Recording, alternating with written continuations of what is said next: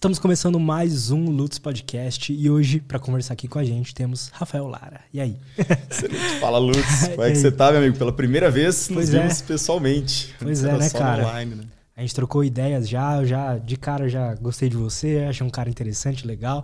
Falei assim, pô, espero um dia poder conversar com ele aqui no podcast, fazer uma conversa legal, aprender bastante coisa nova. Então, brigadão aí por ter vindo, ter separado esse dia aí pra gente trocar essa ideia. Pô, te agradeço muito. Inclusive, vou aprender bastante contigo também, que você é um monstro do digital, um cara que veio do nada, então tenho muito a aproveitar dessa nossa conversa Legal, hoje. Espero poder ajudar também. Cara, se apresenta um pouco pra gente. O que, que tu faz, assim, qual é o seu trabalho, o que, que você gosta de fazer? Excelente, Lutz. Acho que um ponto importante de comentar são alguns valores que eu tenho. Tem três pontos que eu valorizo muito, que é a questão de disciplina, liberdade e felicidade. Isso é algo que rege minha vida. Parte profissional, sou assessor de investimentos, já trabalho há praticamente quatro anos na área, hoje na maior operação do BTG Pactual. É, a gente está com 17 bilhões hoje sobre custódia, né, no maior banco de investimentos da América Latina, que é o BTG, que tem um trilhão hoje sobre custódia. Sou 17 líder... bilhões? É, 17 bilhões, 17. É, então é um número bem expressivo. Eu gosto sempre de comparar com quanto a gente gasta com educação no Brasil, que é uma média de mais ou menos 100 bilhões. Então a gente está chegando ali nos 17% do quanto o Brasil gasta com educação anualmente. É, hoje sou líder de um time de 10 pessoas, então bastante gente ali para coordenar. Nosso time hoje tem 500 milhões sobre custódia, então já é bastante coisa. É, e basicamente minha vida é ajudar pessoas. Eu me sinto muito parecido com um médico, na grande realidade. Assim. Minha família é de médicos, na sua grande maioria. Meu irmão, inclusive, se formou agora há pouco para mim está muito atrelado a, poxa, nunca gostei de ambiente de hospital, da questão de, de, sangue propriamente ali. Eu falei, como é que eu vou conseguir ajudar pessoas de outras formas, né? Fui para engenharia, sempre gostei muito de matemática, formado na engenharia civil da UFSC. Né? E aí surgiu essa questão, sempre gostei de mercado. Eu falei assim, poxa, será que não consigo cuidar da saúde financeira das pessoas dessa forma?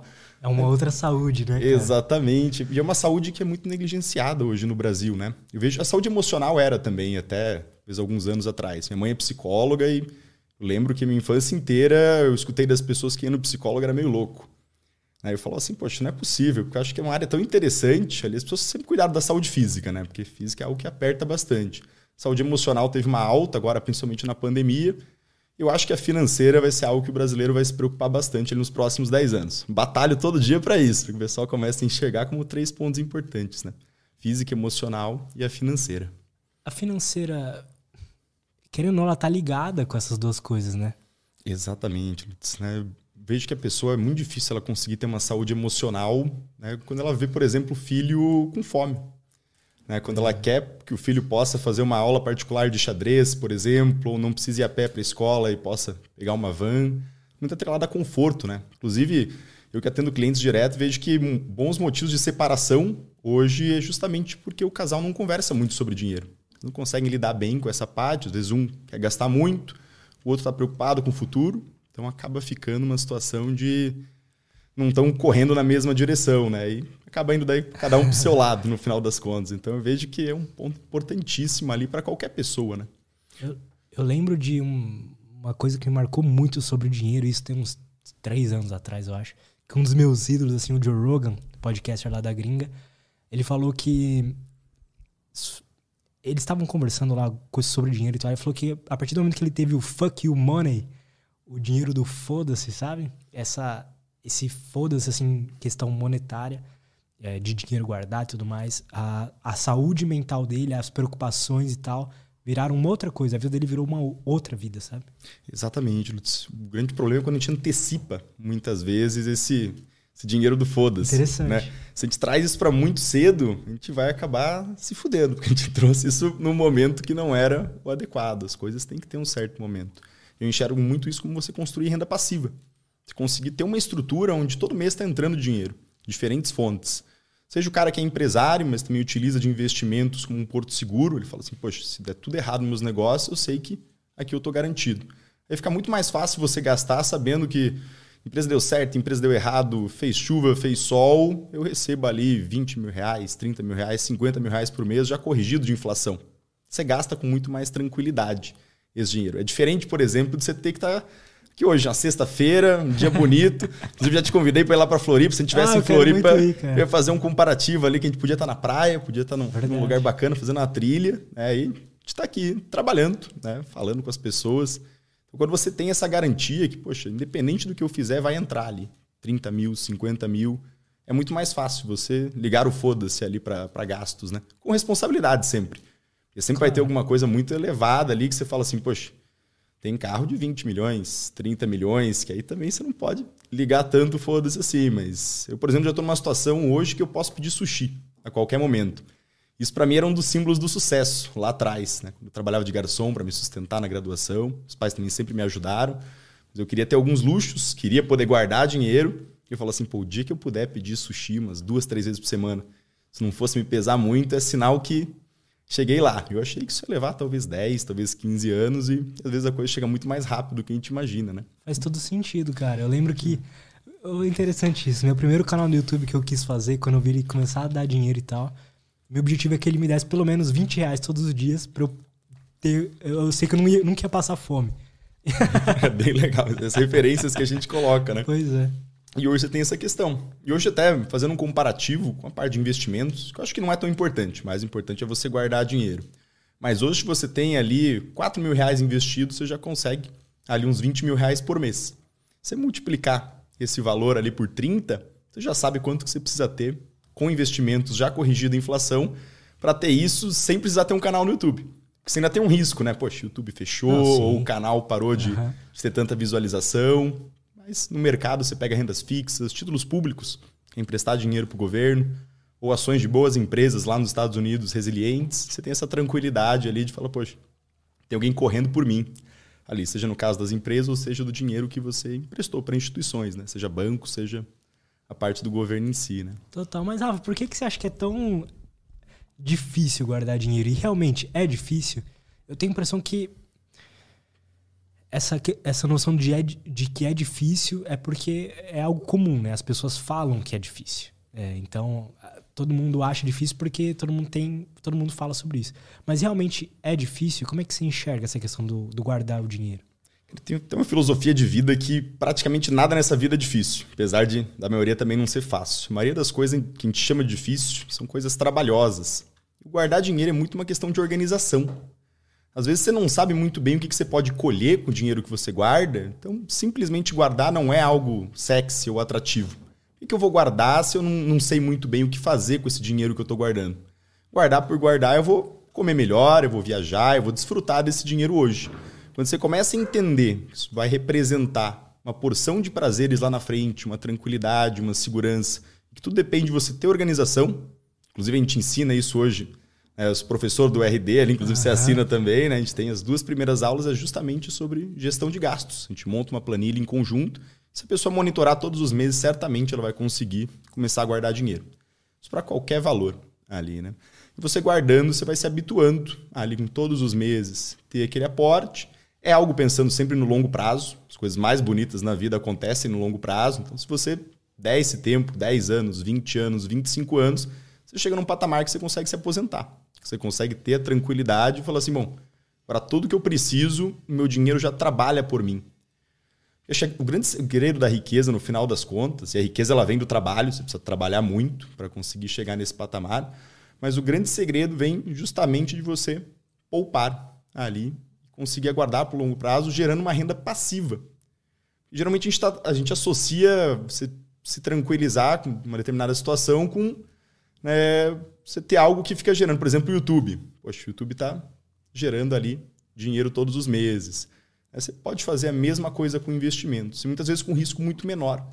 A gente vê que a plataforma toda hora está trocando, né? É. Agora é o Instagram, mas a gente olha para os Estados Unidos, os números do TikTok já estão bem assustadores. E o próprio TikTok, eles estão cobrando muitos hospitais na China. Eu vi uma matéria bem interessante. O TikTok está investindo em hospitais.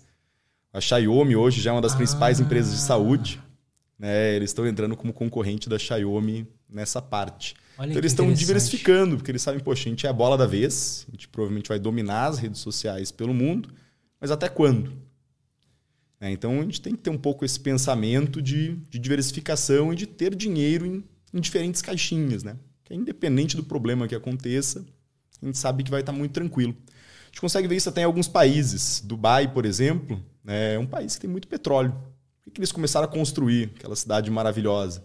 Falaram, bom, quando o petróleo acabar, a gente vai ter um lugar fantástico para turismo, para qualidade de vida, fazer um, um império gigantesco aqui. A Noruega já teve um perfil completamente diferente. Hoje eles são donos ali de praticamente 1,5% de todas as maiores empresas do mundo. É absurdo, assim, porque era um, um país com muito petróleo também e que lá praticamente já está acabando. Então eles falam, vamos comprar empresas de todos os setores, do mundo inteiro, as melhores, a gente vai ter um fundo soberano que permite que com esses dividendos a gente tenha uma arrecadação muito maior. Nossa, na que nossa interessante. principal fonte de renda se esgotar. Então a gente consegue ver isso não só a nível de, de famílias ou de empresas, mas de países também. País pequenininho, né? Você falar assim, poxa, lá não tem mais muito que você extrair quando começa a acabar os recursos naturais, né? Não sei se virar uma potência tecnológica, mas você pode comprar pedaços de potências tecnológicas em outros países. É uma maneira de você se posicionar também, né? Olha que interessante, cara. E até um ponto assim, isso não, não tem muito segredo, porque isso é algo disponível para qualquer pessoa, né? A gente está falando assim, poxa, um, um governo da Noruega, qualquer um pode comprar esses mesmos ativos numa Mas conta até, internacional. Até, Rafa, se, por exemplo, a pessoa falar, ah, eu tenho só 100 reais para guardar, isso... Como é que você vê isso, assim? É guarda mesmo ou come uma pizza no final de semana? Cara, tem dois caminhos ali. Eu sou mais adepto à vertente de você guardar e, ao mesmo tempo, você focar em estudo gratuito. Uhum. Sabe, avança, por exemplo, eu, eu sempre fui um cara muito regrado com questões financeiras ali. Eu guardo dinheiro desde meus sete anos, eu sempre gostei de guardar. Porque o guardar para mim significava não passar vontade, ter liberdade. Então eu falo assim, pô, isso aqui não é tão importante agora, mas quando aparecia uma coisa que eu queria muito, eu tinha reserva. Então eu falo assim, bom, isso aqui eu posso ir lá e, e comprar. Né? Então sempre foi trazendo a liberdade. E aí surgiram boas possibilidades ali de estudar ao longo da minha vida e muitas vezes isso era pago. Aí eu falo assim, será que não tem um, um, caminho que eu vou colocar mais tempo? Porque muitas vezes quando você compra um curso, você está comprando tempo. Você pega ali um compilado, né? Dá o exemplo do NEC, né? Que teve final de semana passado. Ele falou, bom, tem três anos de estudo aqui. Você pode estudar três anos de uma forma muito intensa, ou pode colocar ali mil, mil duzentos reais. Não lembro exatamente quanto foi o preço. É, poxa, dependendo da situação, faz muito sentido. Agora, o cara que ele não consegue de jeito nenhum, ele tem o caminho mais longo que ele pode seguir. Você falou assim, eu quero chegar lá, você pode chegar pelo caminho mais longo também. É, e aí você sempre tem essa escolha que você tem que fazer ali. De, e mesmo assim, pô, guarda ali os 100 reais todos os meses, porque dessa forma você vai criando principalmente o hábito, né? O hábito de Verdade. poupar. Eu era um cara muito chato ali, né? A gente tá falando até do NEC. Sempre fui um cara muito chato com o Wesley. Quando ele ganhava dois mil reais por mês, eu falava para ele, cara, tem que guardar pelo menos 20 ou 50 reais. Senão vai dar merda. Sabe, você não guarda hoje. Quando você ganhar 10 pau, você não vai guardar. Sabe, ele falou assim, pô, Rafa, mas vou guardar como? Eu falo, meu, vamos tomar menos. A gente fazia churrasco e tomava cerveja a cada 15 dias. Eu falei, meu, vamos tomar menos cerveja, vamos ir menos festa da UFSC, vamos ir menos bar. Né? Tem que dar um jeito, sabe? Até que chegou uma hora que ele falou assim, não, vou abrir a conta e aquilo entrou na cabeça dele de um jeito que ele começou a executar. Sabe? E é um cara hoje que pô, posso falar muita tranquilidade que é o meu melhor cliente. Porque ele internalizou isso de uma forma que o cara tá pronto para dominar o mundo nesse sentido. Né? Hoje eu até falei, bom, se quiser gastar 20 mil reais por mês, 40 mil reais por mês, cara, não vai mexer no teu orçamento. Tá liberado. Né? Já, não que eu tenha voltado atrás no que eu falei ali, mas do mesmo jeito que eu apertei ele naquele momento, Exatamente. agora eu falei assim, bom, aquela conversa lá, ela atualizada, hoje você poderia gastar 20, gastar 40, tá tudo certo. Ele me questionou, né? ele falou assim, Rafa, você acha que eu vou ser mais feliz gastando 20 ou 40 reais por mês. Falei, cara, eu acho que não vai fazer a menor diferença. Assim, a gente já janta quase toda semana, né? Então já teve situações ali de eu levar um DVKT, né, pra gente comemorar, ou levar algum vinho bom. Cara, não mudou em nada assim a conversa. A gente geralmente toma vinho de 35 reais ali, o reservado. Né, eu nem lembro qual foi o dia, porque não mudou em nada, assim, a, um vinho mais caro, um vinho mais barato. Eu acho que a qualidade da experiência está muito atrelada a pessoas né? não ao produto propriamente que você está consumindo ali durante aquela interação. Ou até tem um peso, mas é um peso muito pequeno né? frente a, ao que realmente está acontecendo ali naquela conversa. Então, voltando até aquele ponto específico, né? Poxa, eu sempre fui um cara que gostou de pegar os caminhos mais longos porque eu queria guardar. Ali eu falo assim, se eu conseguir estudar de graça, eu sou um cara que eu não tenho que repor isso na minha reserva depois. Então eu não firmei um compromisso financeiro de devolver esse dinheiro. E às vezes, quando você tem muita vontade ali, algumas coisas começam a dar certo na vida. Né? Uma situação específica. Quando teve o Millionaire Mind Intensive, que foi aqui em São Paulo, em 2016, se não me é engano. Foi um evento do T. Harvecker, aquele autor do Segredos da Mente Milionária. Foi a primeira edição do evento. Eu falei, meu, eu preciso ir nesse negócio de qualquer jeito. Eu estava hum, dentro do movimento Empresa Júnior naquela época, trabalhava de graça, fiquei três anos ali trabalhando só para aprender. Formar networking e aprender e foi sensacional, valeu muito a pena. E aí um palestrante que foi lá, era um cara que eu já tinha encontrado quando fui fazer minha matrícula lá na UFSC. Ele abriu a porta para mim. Eu falei, pô, reconheci esse cara, que é o Cristiano Cook. Ali. Ele fez a palestra, conversou, no final eu fui lá, puxei o cara de canto, falei, cara, achei sensacional esse evento, eu quero ir, mas não tenho grana. Ele falou, pô, não, tenta se organizar lá e tal, vai dar certo. A gente trocou contatos, precisar de qualquer coisa, coisa manda uma mensagem. Né? E eu fiquei em cima dele ali, assim, fui para casa e trocamos mensagem. E teve um dia que eu falei, pô, posso te ligar? Cinco minutos. Ele falou assim, pode, vai lá. Aí eu falei, ó, o que eu tenho guardado aqui é 30 mil reais. E eu acho que não faz sentido com 30 mil reais que eu juntei ali ao longo de, de 20, 21 anos, eu gastar 800 reais mais hospedagem, mais passagem, vai dar uns 1.500 reais. Isso representa uma parcela muito alta do patrimônio que eu acumulei a vida toda. A minha vida toda naquele momento era, era até ali, né? Então, cara, eu quero muito ir. O que, que eu posso te ajudar no evento? Me coloca para trabalhar, me pede alguma coisa que eu te pago de alguma forma. Ele falou assim: Rafa, vou dar uma pensada aqui. Eu vi que você quer pra caramba ir no evento. Né? Se eu te der o ingresso, você banca passagem, banca hospedagem? Eu falei, pô, mas na hora, cara. Me manda ali o ingresso que eu já compro a passagem já, vou de ônibus, me hospedo num hotel baratinho e dou jeito de resolver. Falou, tá, então me manda ali teu e-mail por WhatsApp que, que tá resolvido. Ali, vai no evento. E foi sensacional, porque depois eu vi uns caras assim que hoje eu admiro pra caramba. Joel J, Bruno Perini, Thiago Negro foi no ano seguinte, que eram caras que estavam lá, assim. Assim, poxa, eu consegui nesse evento de graça, entre parênteses, né? Não paguei o evento, mas tive gastos ali. Para mim ainda eram gastos bem significativos, né? Então eu acho que muitas vezes sempre tem um caminho ali que a gente consegue tomar quando a gente quer muito alguma coisa. É, a gente fala assim, poxa, o mais natural seria o cara nem ter ido conversar com o palestrante, não ter conseguido o contato do cara, ou ter ficado com vergonha de ligar. Cara, eu mesmo tenho muito isso. Sabia. Eu sinto que eu já perdi muita oportunidade por. Assim, ah, será, será que ele vai falar não? Esse tipo de coisa.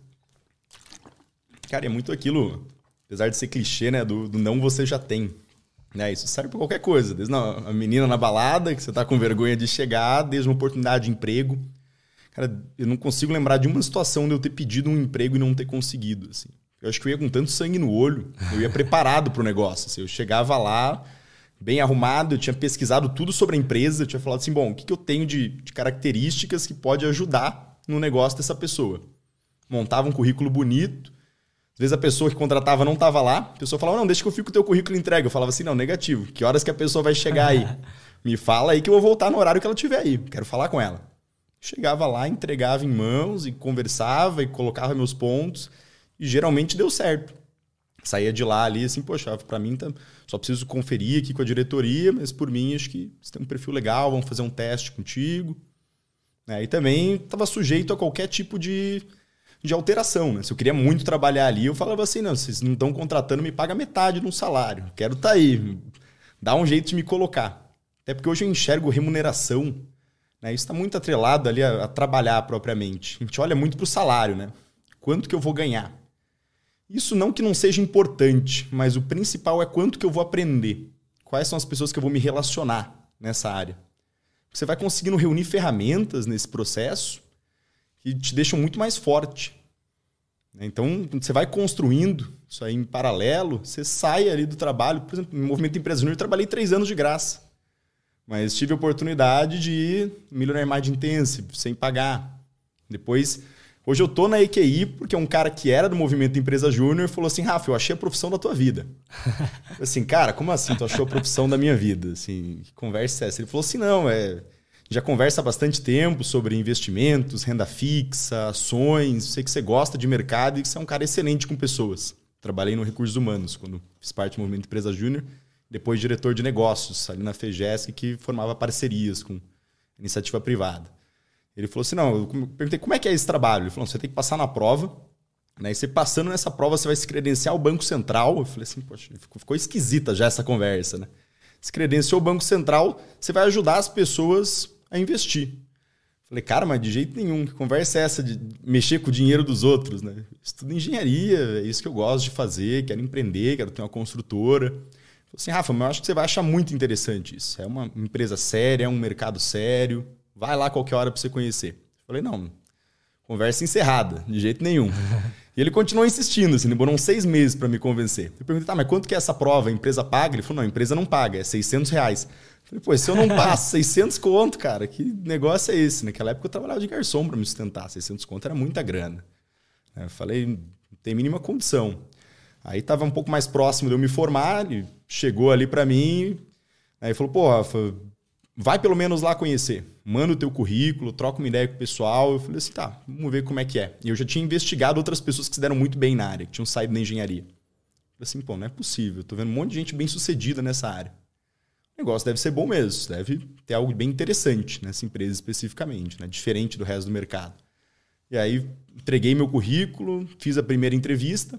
Né? O meu, meu chefe hoje foi super querido, super parceiro, falou: não, Rafa, a gente consegue conciliar os teus horários, vai dar certo. Só preciso confirmar com, com o chefe maior ali, né? É o Maurício. Aí volta ali, né? Você pode daqui a dois dias de tarde? Falei, não, só marca horário, tô aqui. Aí o outro chefe já foi um pouco mais incisivo. Né? Ele me perguntou ali se eu tinha assistido aquele filme do, do Jordan Belfort. Aham. Aquele ali, até esqueci o nome o do filme agora. Street. O Lobo de Wall Street, exatamente. Que é um filme que eu odeio, assim. Acho que é tudo errado naquele filme. Eu, eu, odeio aquele filme de um jeito, cara. Eu assisti uma vez forçado cê, e eu cê, ficava, ficava puto o filme não inteiro. ficam loucão de pó, não? E, e ligando Cara, eu ficava mundo? inconformado. Eu falei, meu Deus do céu, cara. Que, que visão é essa da profissão, assim? Sabe tudo errado, o cara é um criminoso, sabe? Fala, cara, não faz o menor sentido um filme desse, cara. E o cara é tido meio como herói ali no filme, né? É. Você fala, meu, como é que pode a galera gostar desse filme e falar bem e achar esse cara legal? Tanto é que hoje, acho que se me dessem dois mil reais pra assistir uma palestra do Jordan Belfort, eu falava assim, pô, eu preciso de pelo menos ali uns 25, 30. Eu não quero muito ver esse cara, né? Hoje ele disse que já se arrependeu, um cara que palestra por aí, mas, tipo assim, tudo errado. Eu passei o filme inteiro, tentei assistir uma vez, não consegui. Falei, não, vou me forçar até o final, pelo menos pra ver o que é esse negócio, né?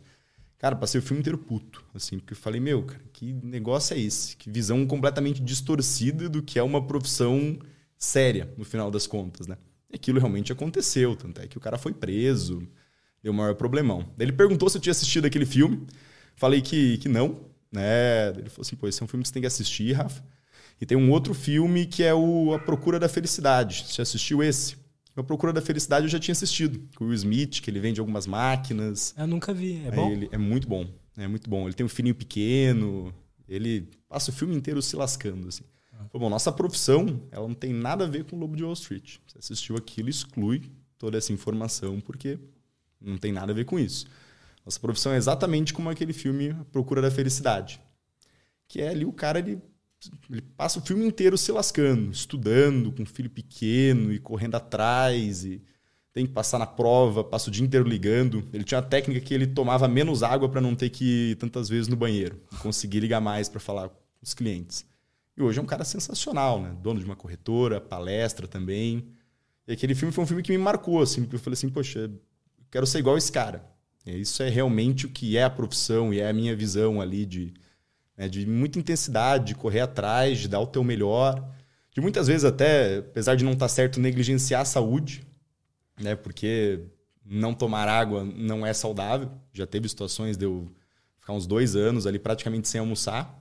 E sempre aparecia alguma coisa legal ali dos clientes. Eu falava assim, por se eu não almoçar, eu consigo falar com cinco, seis clientes a mais. Isso pode ser importante para a liberdade financeira deles. Será que meu almoço não vale essa importância? E às vezes o cara ia comer às 5 horas da tarde. Teve uma semana que eu lembro que meu, meu almoço foi depois da academia, 10 horas da noite. Olha, a primeira refeição do dia. Mas Caramba. eu lembro de chegar para comer satisfeito, porque era a sensação de dever cumprido, que eu tinha entregado que eu me propus, que eu tinha dado o meu melhor.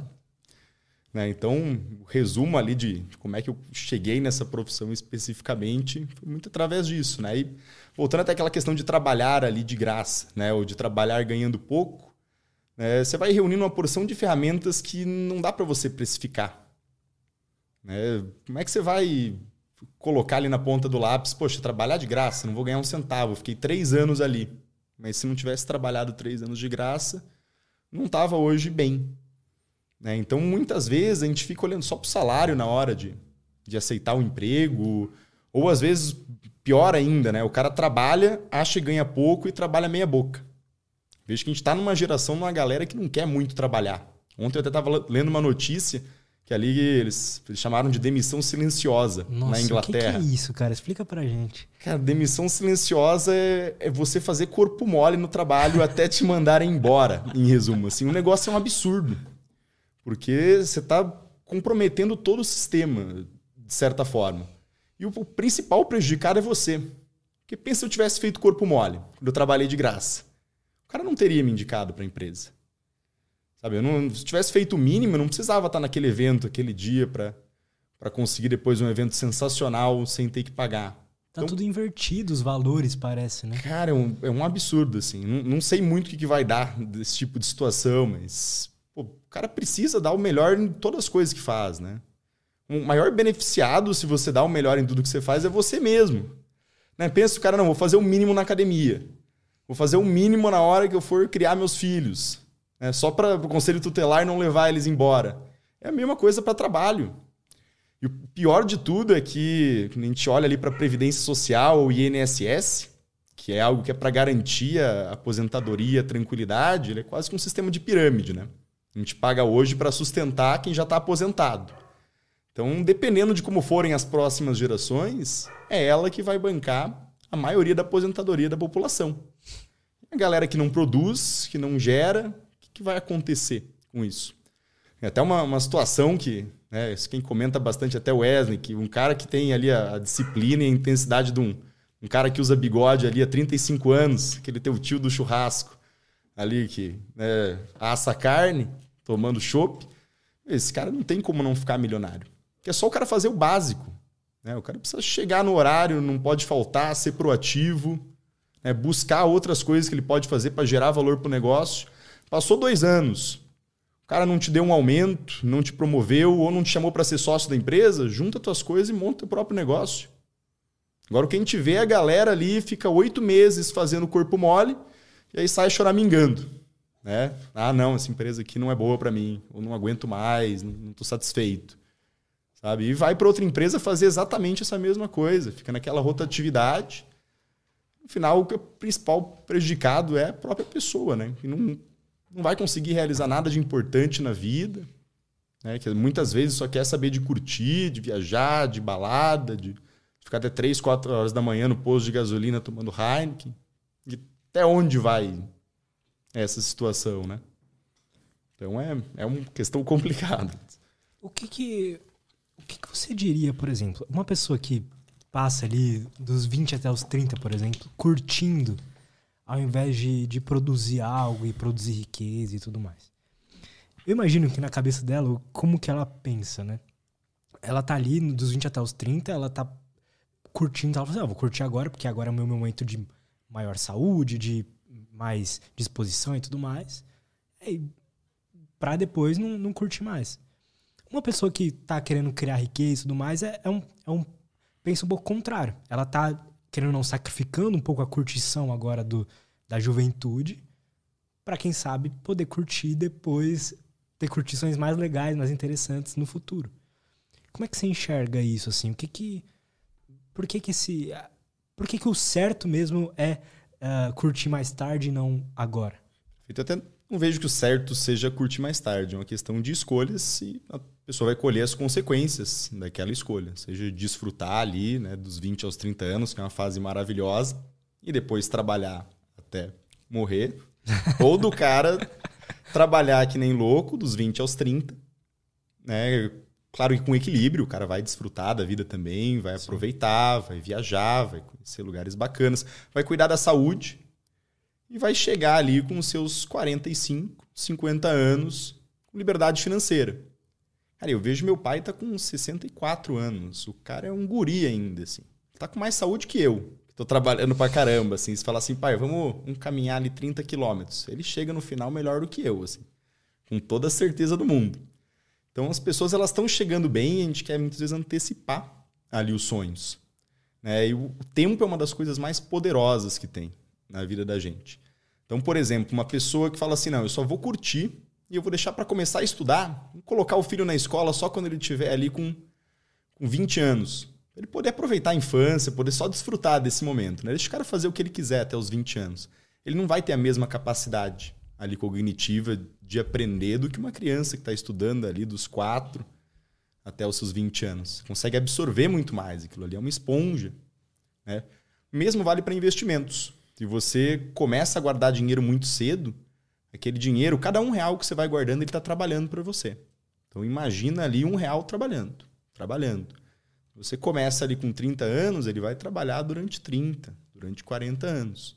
Você começa ali com seus 40, por exemplo, ele vai trabalhar só durante 20, durante 30. Cada real ali ele vai gerando mais reais, né? Então, é como uma empresa que está em expansão. Você investir o seu dinheiro, você acumular patrimônio. Isso tem um efeito exponencial. Cadê a câmera até, Lutz? Então ele tem como se fosse um efeito exponencial, né? Que aquela curva ela começa que parece que não está acontecendo nada. Daqui a pouco isso aqui explode. Se você demora mais, você vai arrastar tudo isso para o lado. Uma vez que você arrastou tudo isso para o lado, vai acabar demorando mais tempo ainda. Então é a diferença ali do cara, em vez de se aposentar com seus 42, ele vai se aposentar ali talvez com 52, com 55. E a gente é um ser de hábitos, né? Se você não não forma um hábito bom dos 20 até os 30 anos, vai ser difícil você guardar dinheiro dos 30 até os 40. A gente vai ficando mais cansado. A fase mais produtiva do ser humano é dos 20 até os 40. É, a gente vai perdendo aquela disposição, aquela energia, aquela vontade. Muito mais difícil. É, o cara. Por exemplo, eu queria pegar meu pai agora com 60 anos e falar assim: ó, você vai pegar voo de madrugada, vai para São Paulo, aí você vai organizando coisa no Instagram, vai postando, foto e responde pergunta e tem que cuidar dos teus clientes. Né? Então você vai respondendo os clientes, vai organizando tudo, o cara vai chegar morto, né? Porque já fez isso durante muitos anos na vida. Cara ali de 20, 30 anos chega tranquilo. Então, muitas vezes a gente subestima essa nossa capacidade ali de equilibrar bem as coisas. Ano passado, por exemplo, ano passado foi um dos melhores anos da minha vida, se não foi o melhor. Por quê? Eu viajei muito, cara. Sempre fui um cara que gostou de viajar. Viajar é bom, eu acredito que todo mundo que está aí deve gostar de viajar. É. Quem não gosta tem que viajar mais. Eu amo. Para pegar o jeito ali. Cara, eu viajava para visitar meus clientes, assim. E era uma das coisas mais legais, porque é muito parecido com o que a gente está fazendo aqui. A diferença é que a, a, a churrasqueira estava acesa ali. Tinha duas um. Tinha, tinha uma cerveja gelada. Às vezes era conversa até duas, três horas da manhã. Era passeio, era café, era almoço, com pessoas que eu sou apaixonado, são meus clientes e viajando. Conheci quase todo o Nordeste, para São Paulo algumas vezes. Conheci Cuiabá, é um lugar que eu nunca pensei em conhecer, estava no Mato Grosso. Para Curitiba, Criciúma. Então rodei para caramba ali o Brasil e falei, olha, que oportunidade maravilhosa. Como trabalhar é bom no final das contas. Pô, o cara chegava cansado, chegava destruído. Até porque se eu ia viajar uma semana visitando o cliente, eu tinha que produzir o que um assessor normal produz em um mês, que já é uma questão de trabalhar 10, 12, 14 horas por dia em três semanas. Eu tinha que jogar para 12, 14, 16, porque eu tinha que atender todos os meus clientes em menos tempo. Trabalhar final de semana, às vezes é 11 horas da noite, meia-noite. Você não está trocando ideia com algum cliente que é mais brother, mas é trabalho, você está resolvendo alguma situação.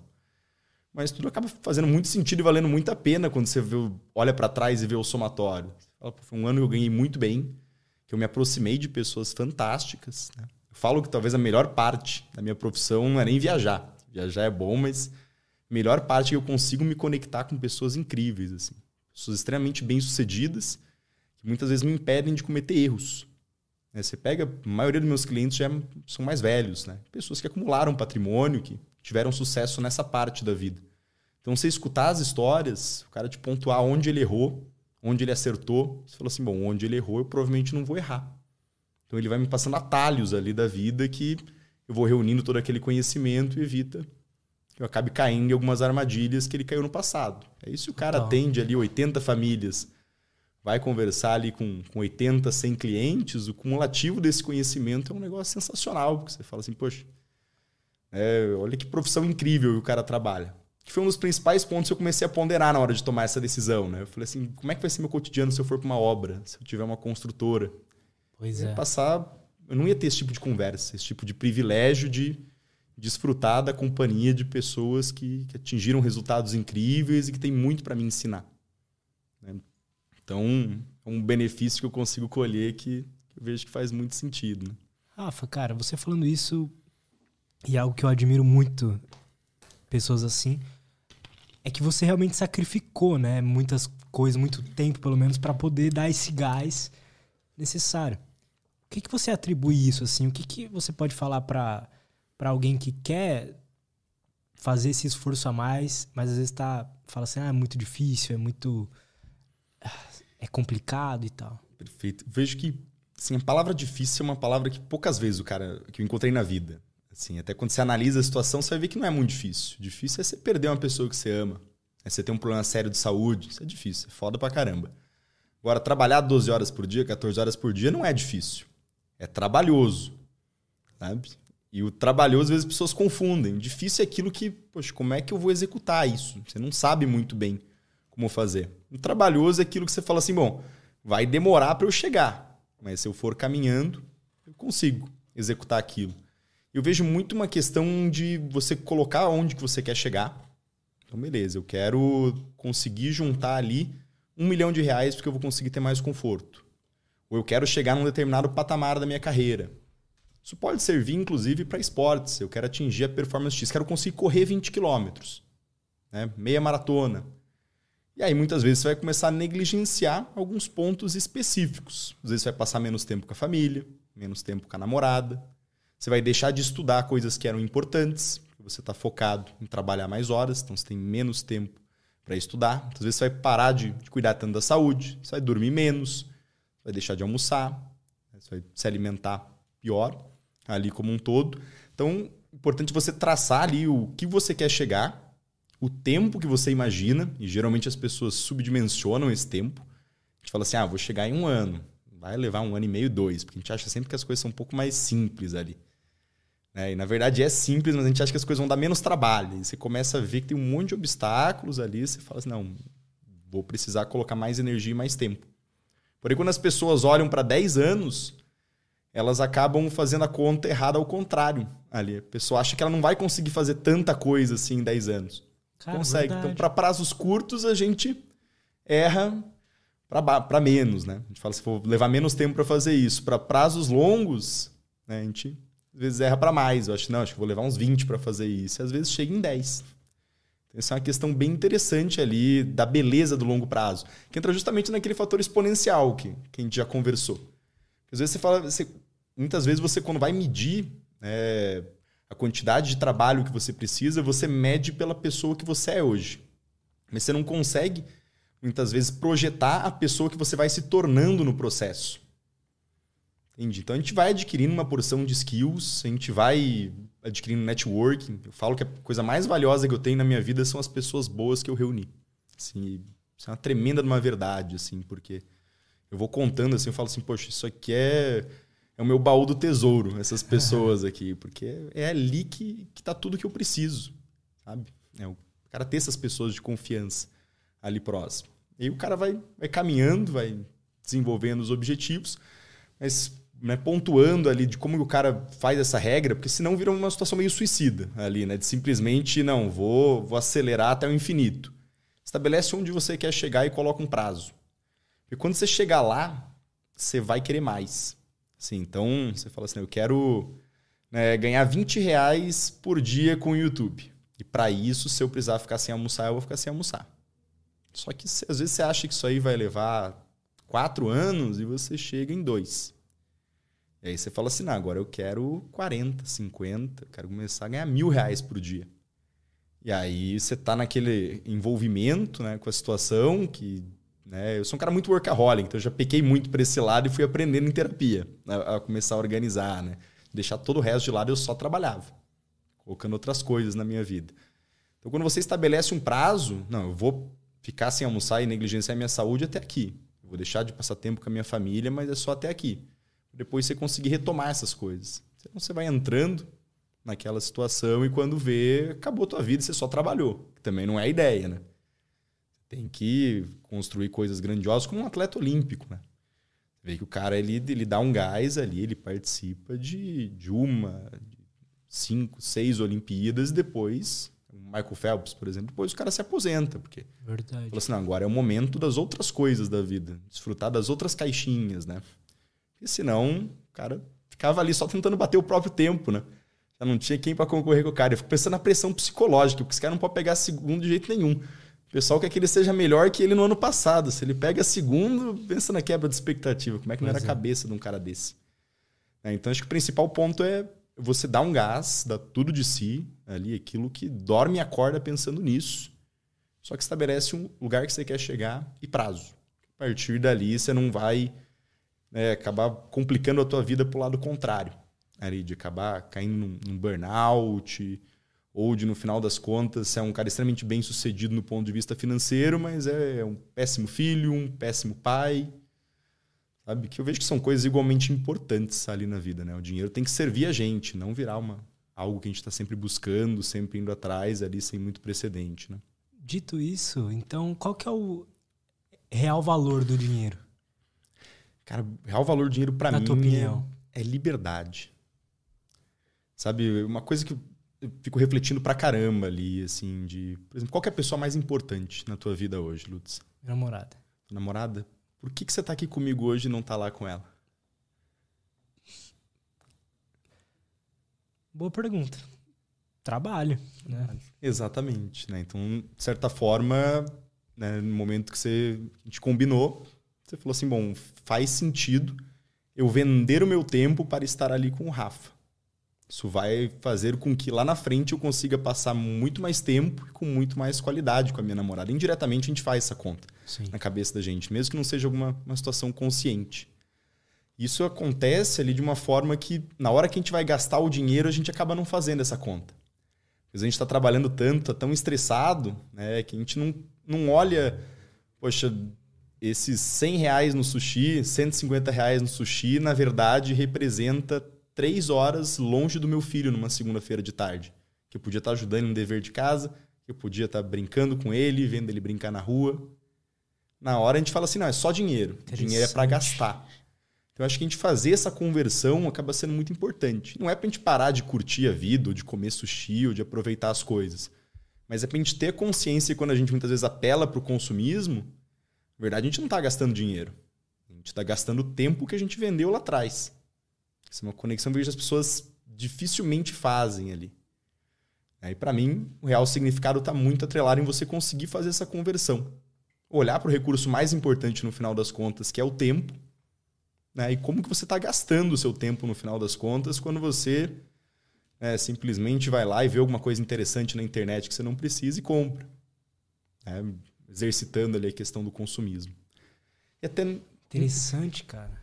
Se até nesse ponto de consumismo, Lutz, acho que tem uma questão que é muito legal, porque um- uma questão que eu já percebi de clientes que não conseguiam guardar dinheiro de jeito nenhum, o cara ganhava muito bem e não conseguia guardar. E ele veio até mim e falou assim, Rafa, preciso resolver minha vida. Socorro. Preciso de ajuda. Socorro, exatamente. E assim, é uns 20% que realmente estão dispostos ali. Uns outros 80% você passa o que o cara precisa fazer e. Sabe, que nem o pessoal que se matricula na academia e desaparece no mundo, né? A pessoa não, não tá no momento dela ainda.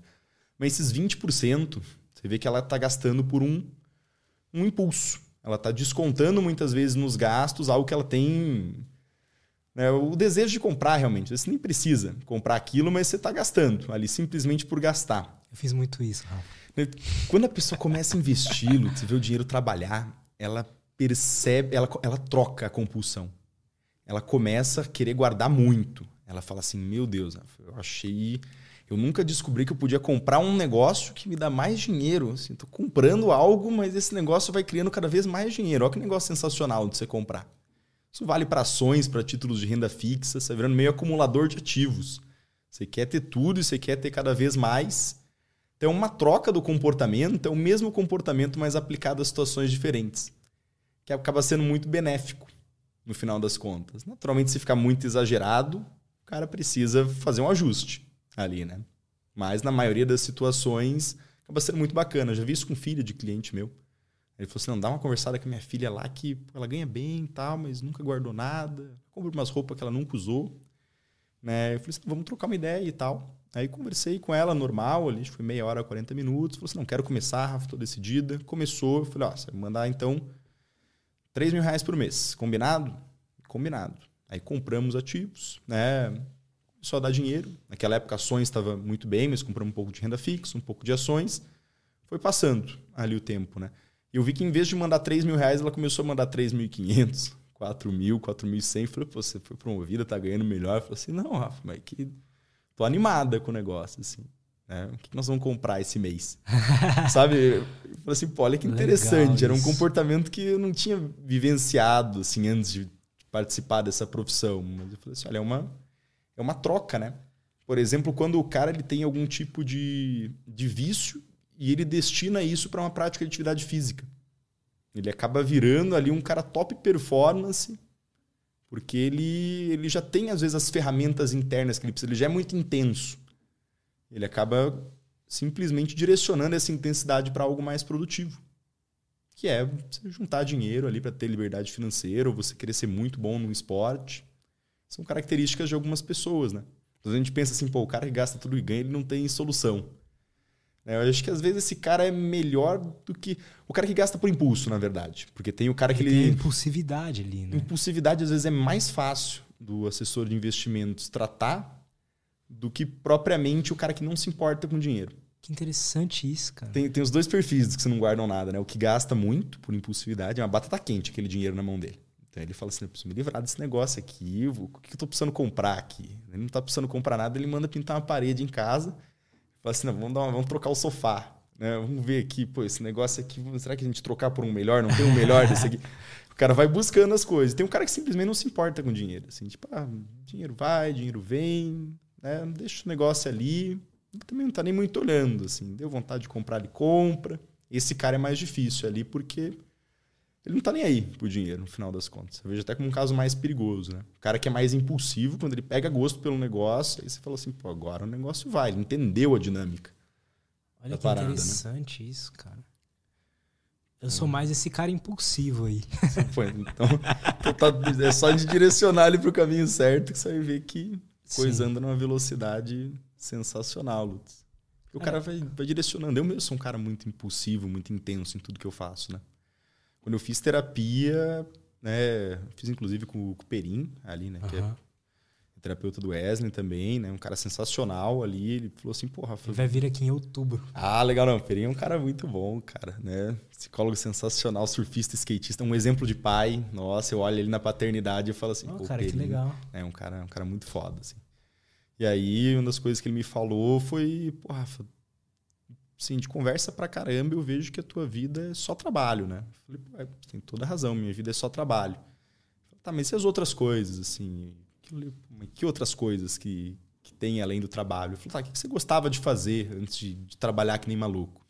Eu falei, pô, eu sempre gostei muito de, de comer bem, de treinar, de fazer trilha, de pegar uma praia, né? Com a minha família eu ainda ficava naquele momento. Até hoje ainda fico. Agora que as coisas do digital tá mais corrido, final de semana é um momento que o cara tem que postar muito, organizar a vida. Né? Mas naquele momento específico da terapia eu ainda conseguia tirar um tempo com meus pais. Né? Falou, pô, tenta encontrar alguma outra coisa para você dividir um pouco a tua atenção.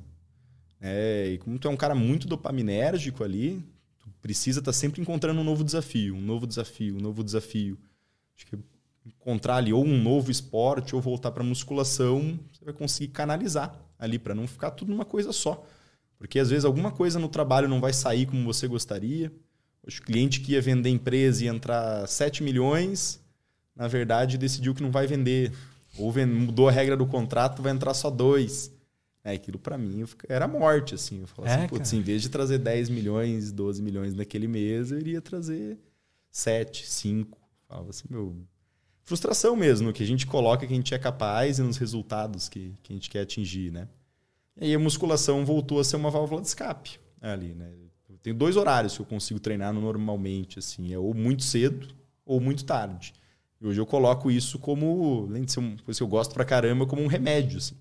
eu é. percebi que a minha performance no trabalho melhorou muito depois que eu voltei e fui mais rigoroso ali, não, preciso treinar, né? É interessante isso, né? Porque às vezes a gente quer dar o gás e, e tira essa parte da saúde, deixa de lado um pouco, mas é engraçado se você voltar isso, ter horário para realmente treinar bem e ter o descanso bem feito, parece que as coisas andam melhor, né? Exatamente. É questão do equilíbrio, né? A gente conseguir ponderar ali o que realmente é importante. Teve um momento na minha vida que foi bem. me chamou bastante atenção, porque eu fiquei uns dois anos que eu falei assim: meu, eu quero crescer pelo menos o dobro do que um assessor normal cresce aqui dentro da EQI. E a EQI já é um lugar que só tem maluco, assim. É muito agressiva as metas e a nossa cabeça, ela, assim, basicamente tem que ser um robô e pensar só em gerar valor para o teu cliente. Assim. O cliente é soberano ali na, na situação, sabe? Porque se você atender bem o teu cliente, ele vai te indicar para ainda mais clientes. Então a máquina gira em torno disso. Né? De você conseguir gerar muito valor para aquela pessoa especificamente, ela te apresentar a rede de relacionamento e assim que a empresa cresce praticamente um bilhão por mês. Né? O troço é, é uma potência. E chegou um determinado momento na minha vida que é, eles liberaram ali, acho que não dá nem para chamar de férias, mas falaram assim: olha, vocês têm aí 10 dias para ficar mais de boa. Foi entre Natal e Ano Novo. Isso nunca tinha acontecido na história da empresa.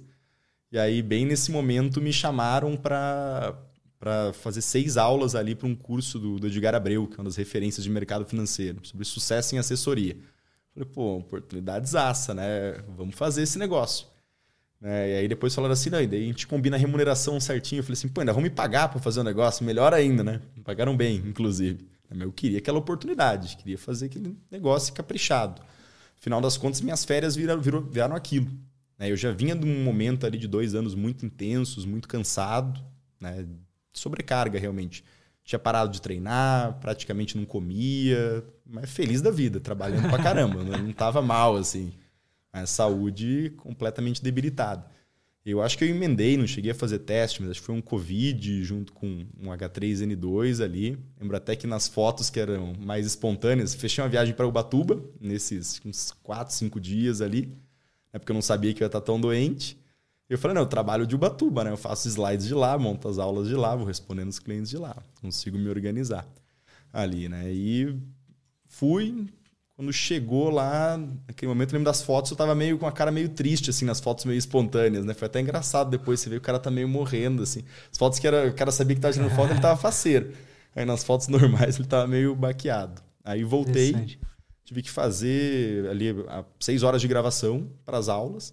E quando terminou a gravação, já estava meio gripado ali. Eu lembro, falei, não, vou passar por Itapema, foi em Balneário Camboriú, eu moro em Floripa. Itapema vai ficar metade do caminho me deu uma crise de enxaqueca. Eu falei assim: ah, vou ficar ali uma hora na casa dos meus pais, né? Depois eu pego o carro e vou para Floripa resolver as coisas. Cara, eu lembro que eu tive que ficar uns dois dias lá, assim. Eu não conseguia abrir o olho, dor de cabeça uns dois dias seguidos. Levantava para comer meio forçado, assim, só porque eu sabia que eu tinha que me alimentar. E aí começou a vir algumas reflexões na minha cabeça, assim, de. Né, poxa, o que, que eu tô fazendo no final das contas? Porque. Você acha que isso foi um burnout? Cara, eu não, não sei, assim. Eu não sei quais são as características. Eu tenho até uma cliente que é especialista em burnout. A mulher é sensacional. A gente trocou já várias ideias. Acho que pode ter sido um princípio. Mas como me recuperei rápido e ajustei, acho que não chegou a sobrecarregar tanto. Sobrecarregar tanto. Mas acho que foi um aviso ali, assim, de, de Rafa, assim, quebrou o brinquedo, sabe? Então, como, como uma lesão leve que acontece Sei. na musculação. Uhum. Sabe, vai ter que ficar umas duas, três semanas parado aqui, mas não, não, não precisou fazer cirurgia, digamos assim. E aí eu fiquei esses dois dias ali na cama e. Assim, é difícil. Acho que foi a primeira situação na minha vida que eu fiquei de cama. Porque eu sempre, pô, tá com dor de cabeça, tá doente, segue a vida, faz tuas paradas e. E lá não conseguia abrir o olho, realmente. E eu pensava, putz, foi num momento ainda próximo de Natal e Ano Novo. Pensa se é numa semana que eu tenho que cuidar dos meus clientes, em algum momento importante, ou sei lá, numa semana que nem que eu tenho que vir aqui pra gente trocar uma ideia. É. Pensava, cara, eu preciso dar um jeito disso não acontecer que se acontece num momento que não é tão confortável quanto o momento atual, porque ele estava chegando Natal e Ano Novo, a maioria das pessoas já estava de férias, já era final do ano, foi o melhor momento possível para dar merda. Né? E eu fiquei com aquilo na cabeça, eu falei assim, cara, se eu seguir mais uns dois, três anos assim, acho que eu tô morto. Isso era uma brincadeira interna já do escritório, né? Quando eles começaram a ver meu ritmo, eles falaram assim, ah, o Lara não, não dura vivo dois anos. Aí depois meu chefe atualizou, né? Falou assim, não, acho que ele vai mais uns três, quatro aqui, ele já começou a almoçar. Então foi uma situação que me veio essa reflexão. Eu lembro até do ano novo, voltei ali, era duas horas da manhã, daquelas questões com família em Itapema, né? E eu fiquei planilhando até sete horas da manhã o que, que eu ia fazer para justamente ajustar esses pontos. E nesses critérios tinha voltar à musculação, quanto que eu iria comer, como é que eu iria organizar as minhas refeições na correria do dia a dia. Então é que eu faço duas ou três refeições por dia hoje. Mas são refeições bem maiores ali, que eu consigo parar só duas ou três vezes. Né? Uma na hora do almoço, fico em jejum até a hora do almoço, depois mais uma ali de tarde, eu faço um whey dentro de uma, uma garrafa de leite, tomo aquele negócio ali a tarde inteira, entre uma reunião e outra eu vou tomando uns goles, e de noite às vezes eu faço mais uma refeição. Então eu organizei e para mim foi muito bom, assim, porque recuperei minha saúde que reduziu o risco da minha maior preocupação, que era justamente não conseguir cuidar dos meus clientes se desse algum problemão, né? Acho que era a única coisa que eu pensava naquele momento. É, caramba, se, se eu fico mal, quem é que vai cuidar dos caras? Ou se eu fico umas três, quatro semanas fora, o que, que vai ser do nosso projeto ali que eu tenho com cada família, né? Pois é, cara, interessante isso. Eu, quando eu decidi começar a me cuidar mais também, não sacrificar tanto a saúde, era porque eu queria que fosse mais. Foi por causa do podcast, eu queria que fosse mais previsível as conversas, assim, o jeito que eu tava na conversa, sabe? Porque bem no comecinho, quando eu tava muito ainda. Os primeiros 20 episódios, tava muito ainda virando noite, sabe? Tava totalmente cagando pra saúde. Era muito difícil se concentrar. Era, tipo, tinha podcast que era bom, tinha podcast que eu achava que eu não tava conseguindo pensar, concentrar e tal.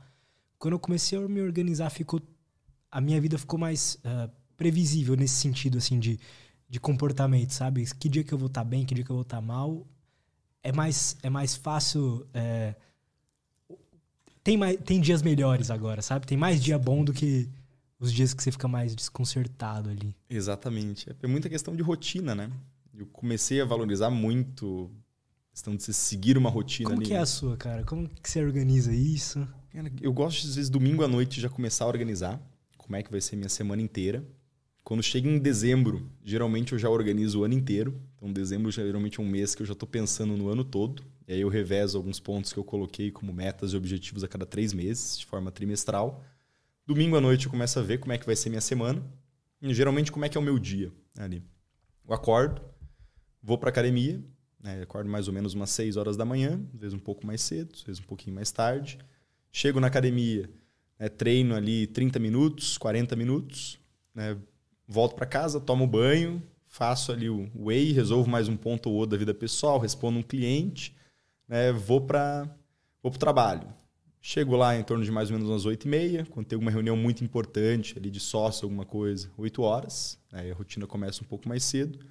Passo ali a maior parte do tempo ligando para meus clientes, resolvendo alguma questão com os liderados, vendo alguma informação importante de mercado. Né. Chega ali meio-dia, eu me forço a almoçar, tem dias que eu não quero ir almoçar, assim, é bem interessante. Eu, eu, é uma questão de disciplina hoje para mim. Eu falei no começo ali que tem disciplina, liberdade e felicidade, né? Uhum. Assim, cara, não posso ficar sem almoçar. Senão vai dar merda. Assim, eu sei que vai virar um hábito eu não almoçar, porque eu vou gostar da, do, do, aumento da minha produtividade, mas uma hora isso vai cair com tudo e pode ser um momento perigoso para minha vida. Então eu tenho que almoçar. Aí como ali 40, 50 minutos, volto, continuo fazendo as reuniões ali com os clientes. Hoje eu ainda coloco um tempo para Instagram, ali entre uma reunião e outras, tem uma brecha na agenda, eu falo, pô, vou responder algumas perguntas, vou montar um post, vou organizar conteúdo, que hoje é uma, uma ferramenta de trabalho também. Já entrou ali mais de 40 milhões para a EQI, de clientes assessorados pelo nosso time, então é um Olha número aqui. bem expressivo, né? Uhum. Hoje eu já me provei ali para a EQI como o Rafa não tá ali de blogueiragem vagabundiano no Instagram né, realmente um trabalho e isso tem uma escalabilidade sensacional, né? E passo o resto do dia ali trabalhando, até às vezes 19, 20 horas, às vezes 21. Algumas semanas eu abro uma live ali em torno das, das 19 ou em torno das 20. Aí né, volto para casa, geralmente como, estudo alguma coisa. Se eu falhei no treino da manhã, eu vou na parte da noite, que às vezes o cara tá meio destruído, meio gripado, o cara fala, não, vou, vou jogar para de noite, eu me organizo e vou. É, mas meu rolê geralmente é ouvir audiolivro. assim, meu rolê de sexta. Eu não sei porque eu sou bem auditivo, então eu gosto de ficar ouvindo audiolivro, ouvir algum podcast. Eu fico tirando para estudar. Às vezes leio livro físico também, mas bom de, de audiolivro é que você consegue fazendo algumas outras coisas na casa, organizando. Uhum. Você fica mais relaxado ali para já ir desligando. E dá mais ou menos meia-noite eu durmo. Às vezes estou muito ansioso, eu acordo umas duas e meia da manhã para atacar coisa na geladeira. Então, Às vezes faz parte da minha rotina, mas são fases boas, assim, né? Eu vejo o pessoal às vezes fica meio assustado, né? Quando converso com alguns amigos, falam, porra, como é que acordar duas e meia com insônia é bom, cara? Eu falo, é sinal que eu tô realmente preocupado com o que eu preciso realizar, com o que eu preciso conquistar na vida. Então, esse é um não é um sinal de que eu tô, ah, tanto faz, tanto fez. Que eu tô tão direcionado para aquilo que eu quero ir para realmente dar o meu melhor e para então, tanto é que eu acordo às duas e meia, geralmente com, uma estratégia na cabeça. Eu tava sonhando com aquilo e, e às vezes eu tiro aquela uma hora. que às duas e meia é um horário muito legal pro cara, cara resolver a vida. Por quê? Assim, Por quê? coloco. Porque é um horário que, que socialmente você não tem nenhuma cobrança. Não vai ter nenhum cliente chamando, não vai ter nenhum problema para você resolver naquele momento. É uma hora meio sua, assim, para você resolver coisas importantes ali. Então, preciso organizar né, pontos legais ali para a gente conversar aqui hoje. Preciso pensar em alguma solução específica para um cliente. É, preciso estruturar algum produto digital, vai ser lançado lá na frente.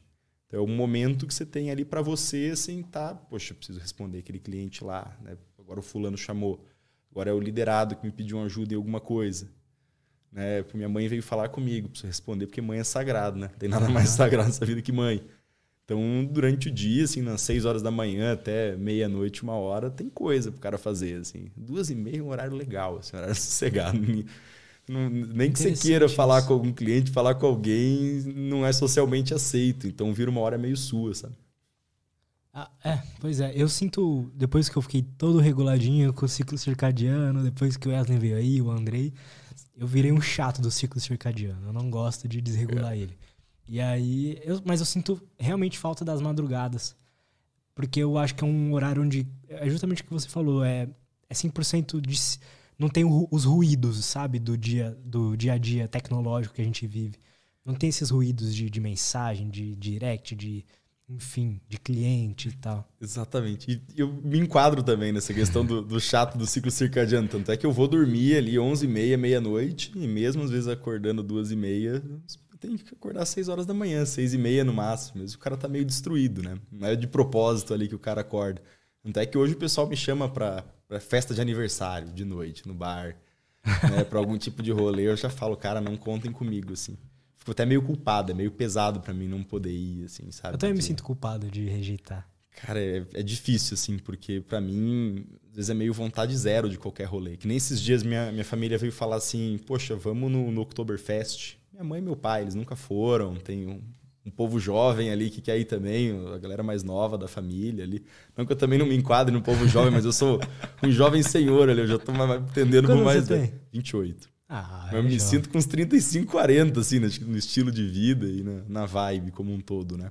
E falei, poxa, difícil falar não, porque é família, uma experiência legal, uma coisa que eu vou guardar um momento com meus pais. Cara, não tô afim de, de beber que nem louco, no meio de uma confusão ali, que vou perder o final de semana todo e vai desregular meu sono, e depois para recuperar esse negócio vai uns 3, 4 dias, sabe? É um preço meio alto, assim. E você, você colocar isso aí na balança, você fala assim, poxa, mas é uma recordação com meus pais que eu vou guardar pro resto da vida. Vale a pena eu estragar minha saúde, estragar minha rotina para guardar essa, essa experiência com eles? Tô fazendo algumas Entendo. contas ainda, para colocando na balança os prós e os contras. Então a vida tem muito disso, de você ter que tomar decisões que, que são difíceis, né? Você conseguir ponderar o que, que faz mais sentido. Mas o meu desejo, quando eles comentaram, era falar assim, não, sabe? Vamos continuar nos nossos churrascos aqui, né? A gente bate papo das 11 horas da manhã até umas 8 horas da noite, assando carne, dando risada, toma uma caipira, depois já vai resolver as coisas, dorme cedo. Até meus pais às vezes dormem 3, 4 horas da manhã, eu 11 horas, meia-noite, tô indo já. Né? E até logo e vou lá e descanso. Porque... Tem isso também, né? Tipo assim, a vida às vezes também não é só seu a disciplina e a rotina em pessoa. Eu, pelo menos, quando eu, tinha, eu te falei que eu aluguei um novo escritório, né? E minha rotina bagunçou tudo. Eu tive que mudar tudo o jeito que eu fazia meu dia, que eu já sabia como funcionava. E agora eu tô me redescobrindo, né? E aí eu tomei decisões, tipo assim, tá, vou trabalhar duas horas a menos para poder passar mais tempo com, com a minha namorada, para poder passar mais tempo de qualidade mesmo, sabe? Porque antes, mesmo quando eu trabalhava daqui de casa, era como se eu nunca parava de trabalhar. Porque como era em casa, sabe? É Assim, bem pô, aí eu fiquei, pô, é, vou deixar a chave com o funcionário, porque aí eu saio duas horas mais cedo lá, consigo pelo menos passar duas horas com a minha namorada, que é antes dela começar a trabalhar, que ela trabalha à noite. E aí eu falei, pô, interessante, dá, vou começar a, às vezes, perder um pouco de produtividade lá, mas tá me fazendo mais feliz, sabe? Tô mais, sei lá, parece que eu tô aguentando mais até os fardos do dia a dia. Exatamente, o cara tem que conseguir ponderar, né? E mesmo que em algum momento, sei lá, você tenha que negligenciar a namorada, Sim. conversa e explica que é uma questão momentânea e por algo que vocês estão construindo em conjunto, né? Eu sei que eu, por exemplo, sou um cara insuportável, assim, de conviver, porque eu só trabalho, assim. É, é bem estranho, assim. Eu gosto muito da minha rotina, eu priorizo muito a questão de, de poder treinar, de poder me alimentar bem, de trabalhar que nem louco no momento que acorda até o momento que vai dormir. Se não está trabalhando, às vezes está estudando alguma coisa importante, reunindo alguma ferramenta que vai ser útil lá na frente. Né, eu comecei a ver que né, os amigos que sobraram, digamos assim, são os amigos que entendem esse lado e que muitas vezes estão na mesma vibe. Né? Ou até os que não, não entendem, mas que admiram. Assim. Eu tenho uns que eu sinto que eles não querem aquilo pra eles, mas eles falam assim, pô, é legal pra caramba, Lara. Hum, faz aí o teu, mas não quero isso pra mim, não. Que tua forma de viver não é uma forma tão legal, ao meu, meu ponto de vista, né? Mas vejo que é bom o cara ter um equilíbrio também, né? Do cara poder ajustar ali, pô, você parar duas horas. Como, por exemplo, quando eu vou ver meus pais, né? Meus pais, pra mim, são a coisa mais importante que eu tenho na minha vida. Então, às vezes, eu sei que eu vou chegar lá, né? Chegue duas horas da tarde, assim. Chegar lá uma e meia, duas horas da tarde, trabalhei ali pela manhã, treinei, fiz tudo que eu precisava fazer final de semana.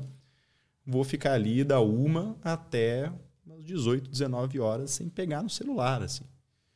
É, ou pegar só para ver um detalhezinho, outro, coisa de né, duas vezes de dois minutos, só para ver se está sob controle né, na vida. Mas de curtir mesmo a companhia deles, porque sei que lá na frente isso vai ser muito escasso, né? A gente nunca sabe qual é a última vez que a gente vai abraçar uma pessoa que a gente gosta, né? A gente vai estar junto ali. Eu sempre penso muito isso porque existe uma escassez, né? A gente sente que as coisas são estáveis e como eu passei a vida inteira tendo meus pais, eu não sei como é que é não ter eles. né? Na minha vida isso sempre foi um padrão. Mas a gente observa outras situações, a gente sabe que eu tive muitas pessoas próximas que perderam pai, perderam mãe e o quanto isso pesa, né? Então é mais um daqueles aprendizados que a gente traz pra gente. Fala assim, não, cada meia hora, uma hora que eu puder passar do lado deles tem, tem um valor sensacional. Por mais que muitas vezes a minha, minha vontade, de uma forma racional, seja trabalhar mais, seja gerar mais resultado, para que eles se sintam mais orgulhosos a respeito da pessoa que eu estou me tornando, para lá na frente poder pagar uma viagem bacana para eles, para eles terem tranquilidade na velhice. Mas eu acho que a gente tem que conseguir ponderar ali, porque senão a gente entra numa uma vida que, que quando veio foi embora. Pai, Verdade. foi embora mãe, filho cresceu. né, a gente não, não Verdade. aproveitou aquilo que, que tem mais valor na vida no final das contas. Né? O dinheiro é muito para a gente poder curtir esse tipo de coisa, né? É Tá ali cara. permeando essas situações, né? Verdade, eu, eu. Uma coisa que melhorou muito as minhas experiências, assim, com as pessoas que eu gosto foi. Quanto eu tô ali naquele momento, me relembrar. E se ela, ela morresse, fosse morrer amanhã? Ou eu? Como é que eu quero estar presente aqui nesse momento com essa pessoa? É pesado, mas é muda o jeito que você tá ali, entende? Você já não quer ficar no celular. Você não quer nem mais assistir série. Você só quer ficar ali, tal. Sabe isso? Ah, vou sentar, vamos assistir uma série junto, vamos não. Você só quer ficar ali e aproveitar aquele momento junto. É interessante Exatamente. isso. Porque vejo que às vezes a gente simular situações de escassez na nossa cabeça faz com que a gente mude um pouco a ótica, né, sobre as situações. E muitas Cara- vezes a gente pode fazer isso com outros, outros casos, né, da vida, como por exemplo trabalho. E se eu não, tá, beleza, 3 mil reais é pouco na minha remuneração. Mas se eu não, não tiver esse trabalho, se eu não convivesse com essas pessoas aqui do trabalho que eu gosto, É isso que eu ia te perguntar, cara. Uma coisa é você ter ambição quando você não tem nada, né? É, é mais fácil você ter o sangue no olho do que talvez quando você conquistou alguma coisa. Eu, pelo menos, passei por isso, assim, de quando eu conquistei o que eu queria, eu falei assim, tá, e agora? É, sumi um pouco do sangue nos olhos, sabe? Essa Isso coisa. É bem legal. Isso Como- é bem legal. Como mantém isso? Como é que puxa essa motivação sempre? O ser humano tem uma questão que a gente pode chamar de qualquer forma, né? Mas eu chamo de termômetro financeiro. Que é exatamente o patamar que você se sente confortável. Eu, por exemplo, no meu caso, percebi que quando eu recebo dois salários seguidos de 30 mil reais, começo a, querer relaxar. e aí eu me comparo com outros amigos meus que, que ganham mais. Né? E eu lembro também, pô, esses 60 mil reais que eu tenha mais no meu patrimônio, parte disso eu já gastei, não resolve a minha vida em nada.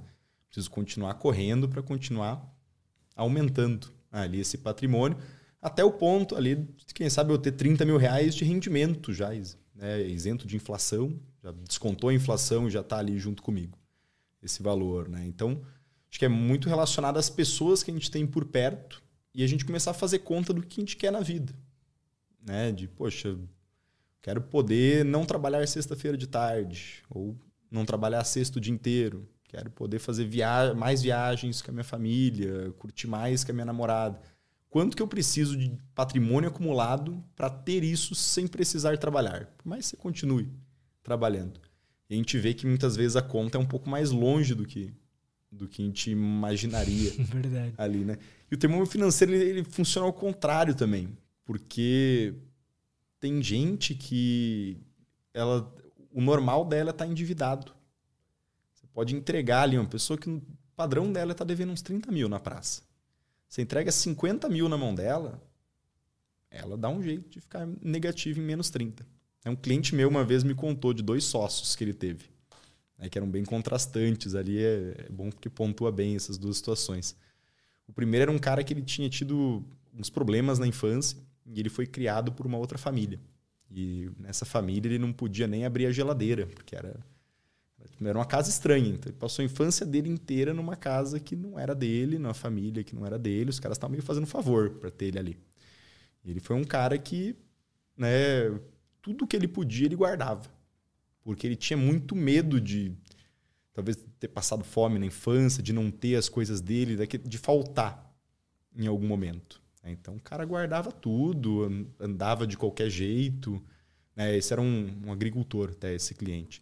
Ele falava que o cara não queria adubar de jeito nenhum a produção. Achava que era jogar dinheiro fora, assim. Fica jogando os troços aqui, essas plantas nascem com sem adubo, sabe? Aquela situação. Mas você consegue melhorar o preço do produto tendo mais uhum. qualidade, no final das contas. Depois ele teve um outro sócio que veio de uma família que tinha muita grana na região. E era um cara que sempre estava endividado porque ele tinha o conforto daquela herança do pai. Então, ele sempre tinha ali, sempre estava devendo ali 30 mil, 50 mil. E se surgia alguma situação de uma venda grande ali da safra, entrava um dinheiro, ele trocava de carro, ele reformava o apartamento e ele voltava a dever mais ou menos ali uns 30, 50 mil, mas agora pessoas diferentes, né? Ele pagava aquilo, ele só trocava a dívida. Porque o ponteiro financeiro do cara ali era no menos 30. Então as pessoas elas têm ali esse, essa questão, né? Eu acho que o, o grande segredo é você começar a fazer conta e entender para onde que você quer jogar o teu ponteiro financeiro, né? E as pessoas podem te ajudar muito nisso. O próprio assessor de investimentos, né? Na primeira reunião eu já tento entender ali quanto que é o custo de vida daquela pessoa, o que ela imagina da vida dela por 20, por 30 anos, né? o que ela quer realmente como liberdade financeira. Poxa, eu quero viajar o mundo. Então talvez teu gasto fique um pouco maior. A gente não pode só usar o valor que você gasta hoje né, para entender quanto que ela precisa ter realmente de grana para viver o resto da vida. Ali podendo utilizar esse patrimônio, já tendo aquilo corrigido pela inflação. Então eu, de certa forma, puxo ali com alguns argumentos lógicos, com a questão matemática, esse ponteiro da pessoa para lá. Às vezes a pessoa acha que está com a vida resolvida. Fala assim, não, Rafa, mas eu já juntei aqui 3 milhões. Tá, mas quanto você gasta por mês? 50 mil. Tá, e quanto você consegue guardar? Consigo guardar uns dois, às vezes uns cinco. O cara, a gente precisa de 10 milhões, cara. Os três não resolve nada. Mas como 10? Falo, você vai gerar 30 mil por mês, esses 3 milhões ali, quando bem alocado. E a inflação vai vir e vai correr teu patrimônio. Então, a gente precisa de 5 para gerar os teus 50 e precisa de 10 para ainda corrigir a inflação. Se não corrige a inflação, você vai ter um prazo de vida limitado, você vai começar a consumir aquilo.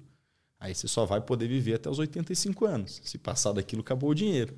O cara já Falei assim, poxa, interessante esse ponto, né? Não imaginava. Agora, se o cara conseguir guardar é outros 500, né? Ele entendeu a matemática, mas ele ajustar ali as despesas.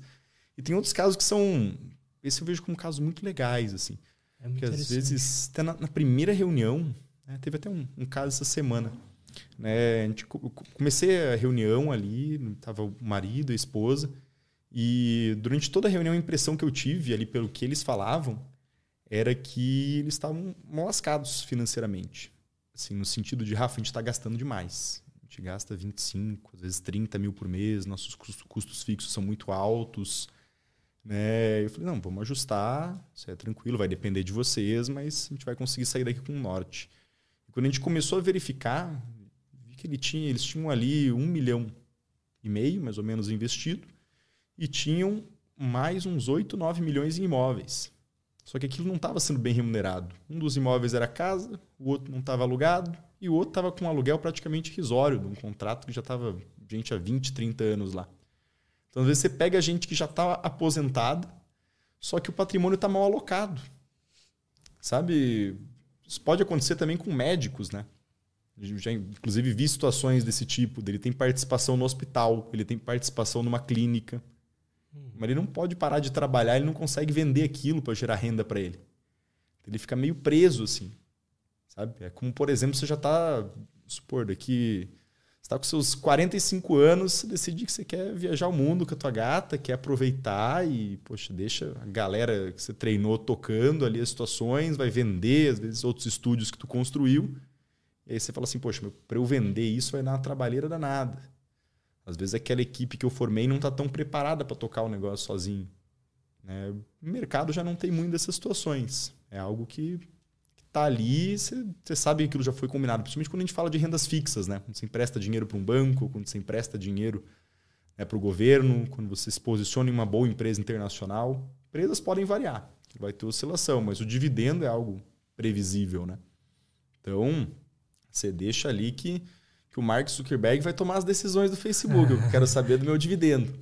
Né? Então, o Facebook não paga dividendos, né? O Meta hoje. Um exemplo, né? O, presidente do McDonald's lá que vai tomar as decisões. O importante para mim é que caia ali aqueles 3% em dólar ao ano, que é o que eu preciso para viajar o mundo. O preço subiu, o preço caiu, não importa muito para mim, né? Acabo enxergando muito dessa forma ali, né? Situações. Rafa, você, pelo que você falou, você atende pessoas que tiveram um bom sucesso, né? O que, que você vê de padrão entre essas pessoas, assim, de, de se existe esse padrão, né, de pessoas que atingiram um bom sucesso financeiro, o que que elas têm assim de como que é o dia dessas pessoas, como é que elas agem, como é que elas tomam decisão? Eu acho que talvez um, um ponto central, ele, a gente pode até discorrer sobre outras características, mas acho que um dos principais pontos é que a pessoa guardou o dinheiro para chegar até ali. Às vezes a gente acha que investimento é, é onde o cara vai ganhar dinheiro. Na verdade, não. Você ganha dinheiro trabalhando e você atinge resultado, construção de patrimônio, guardando durante alguns anos. Né? Você vê ali, teve um ou outro cliente que teve uma ideia genial, ou comprou um bom imóvel, fez bons negócios, mas você começa a entender a vida do cara, ele guardou, sabe? É um cara extremamente rígido na hora de poupar, é um cara extremamente organizado. Eu acho que a organização na parte financeira é algo central. É ali que ele vai ganhar o jogo. O cara tem um caderninho onde ele anota tudo. O cara tem a planilha. O cara sabe quanto que ele gastou de roupa ao longo do ano. Ele sabe quanto que ele gasta com comida, quanto que ele gastou com restaurante. Então o pessoal tem um controle muito forte das despesas. Ou em algum momento da vida ele teve. Porque às vezes ele já está aposentado, ele já largou mão. Né? Ele já chegou no, no objetivo, então agora ele é menos rígido com esse tipo de situação. Né? Acho que a organização é, é um ponto central, né? Talvez um, um, outro ponto importante é a questão de intensidade. Vejo que é um pessoal que, principalmente os mais bem-sucedidos, trabalham com muita intensidade. Assim. Vê que são pessoas que, que querem chegar lá, que têm objetivos bem claros, que estão preocupadas, que têm compromisso. Né? O cara marca contigo, se ele desmarcar, ele vai te avisar antes. assim vai se desculpar, sabe? Não é aquele cara tanto faz, tanto fez e tá tudo certo. Um cara criterioso, não precisa nem confirmar antes. É aquele horário, é aquele horário. Manda o link para videoconferência, Rafa, tá tudo certo. questão de palavra, de, de princípios e de compromisso. Ali que o cara fechou, né? Talvez sejam um, um dois pontos ali importantes. Não sei se tem mais alguma característica, porque tanta. É difícil encontrar padrões, né? Você pensa em uma porção de gente. Talvez mas... não tenha mesmo, né? Padrões assim de. Tirando organização e intensidade, realmente, que era o que eu imaginava, não sei se existe um padrão de, de tipo de pessoa, porque tem. Pelo menos quando eu vejo pessoas assim para me inspirar, né? Pra falar, pô, que cara interessante, um cara que trabalha bastante, teve um sucesso que eu acho interessante.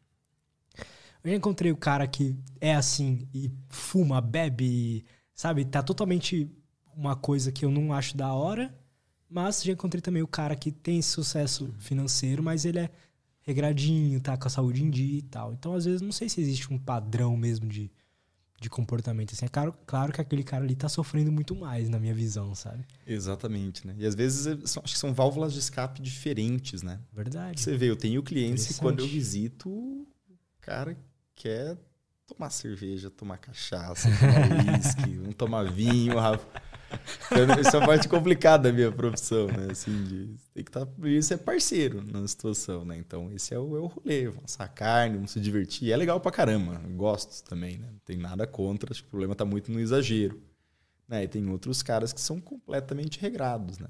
O cara não bebe, o cara treina todo dia de manhã, o o cara vai comer algo um pouco mais saudável. Você vê que são aqueles caras assim. Eu acho que você falou perfeito, é uma outra válvula de escape, assim. É. Interessante. Cada, cada um busca ali. Eu, né, até naqueles dois anos ali que eu comentei, era uma época que eu tava comendo muito doce. Né? Eu tava numa época que eu tava estudando vinho também, eu gosto muito de vinho. Então eu tomava ali meia garrafa de vinho para estudar, às vezes a garrafa inteira, ia anotando algumas coisas, tentando ver alguns detalhes. Eu comecei a ver que ele estava me fazendo mal, assim. Eu falei, putz, isso aqui virou um hábito. Eu chego em casa, eu já quero abrir um vinho. Sabe? Eu não comi o dia inteiro porque eu não almocei. Eu destruo uma barra de chocolate inteira aqui. Né? Isso muda muito o humor. Assim. Eu percebi para mim que eu adoro doce. Assim, gosto de, de, sobremesa, chocolate, amendoim, paçoca. É uma festa. Só que eu percebi que isso detona meu humor no, no curto prazo.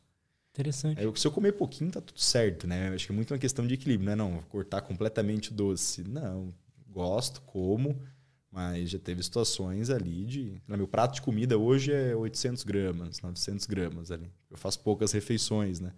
Hoje eu pego ali 100 gramas, 200 gramas de sobremesa. Antes eu comia, sei lá, 300 gramas de comida, 400 e invertia, ia para 500, 600. Eu almoço num lugar que é 24 reais e a sobremesa é uma delícia, assim. Acho que uma hora os caras vão me mandar embora de lá. Eu tô só esperando esse dia. Eu falei assim, Lara, a gente já fez as contas aqui. você tá devendo 4 mil reais e 300 pra gente ali, do que você já comeu da diferença do preço que você paga. Então você não vem mais aqui, tá tudo certo. Eu falo, poxa vida, eu gosto de vocês. a conta não Entendo, fecha cara. lá pro pessoal. É, são diferentes formas de descontar, às vezes, uma intensidade maior que você tem no trabalho, né? Exatamente. Hoje minha válvula de escape é a academia, assim. É, poxa, é lá que, que muitas vezes eu acabo imprimindo daquela intensidade mesmo, da rotina e uma, poder me livrar do estresse do dia a dia. Então eu vou lá com sangue no olho. Assim, não, tem, quero... não tem um negócio quando. É uma impressão que eu tenho, eu não sei como é que se explica isso neuro, neurobiologicamente, igual acho que o Wesley explicaria, mas eu tenho a impressão de que às vezes você quando você manda aquele treino muito pesado, que você, igual um treino de perna que você passa mal, parece que nada mais no seu dia te abala, porque aquilo lá já foi tão absurdo e, sofre, e sofrente, não sei nem se existe essa palavra, mas, entendeu? Que nada mais te abala. Cara, eu tenho a mesma sensação. E eu acho que é muito.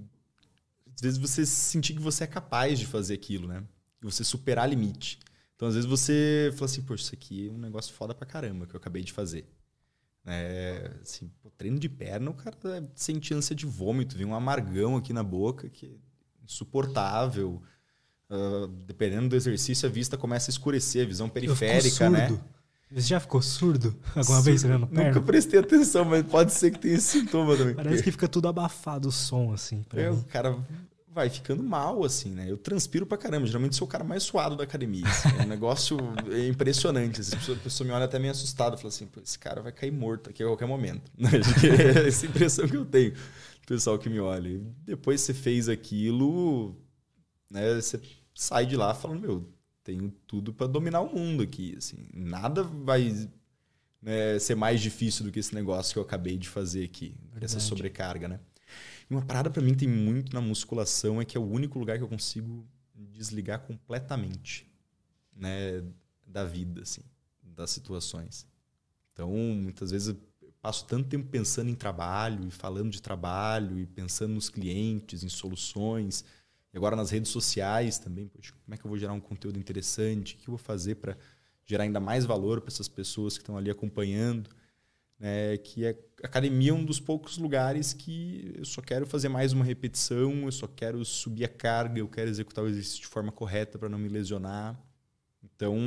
Uma meditação, né? É, eu acho que uma meditação. Eu, minha concentração foi completamente ali. Tanto é que eu não consigo escutar audiolivro, ouvir podcast ou qualquer coisa no treino.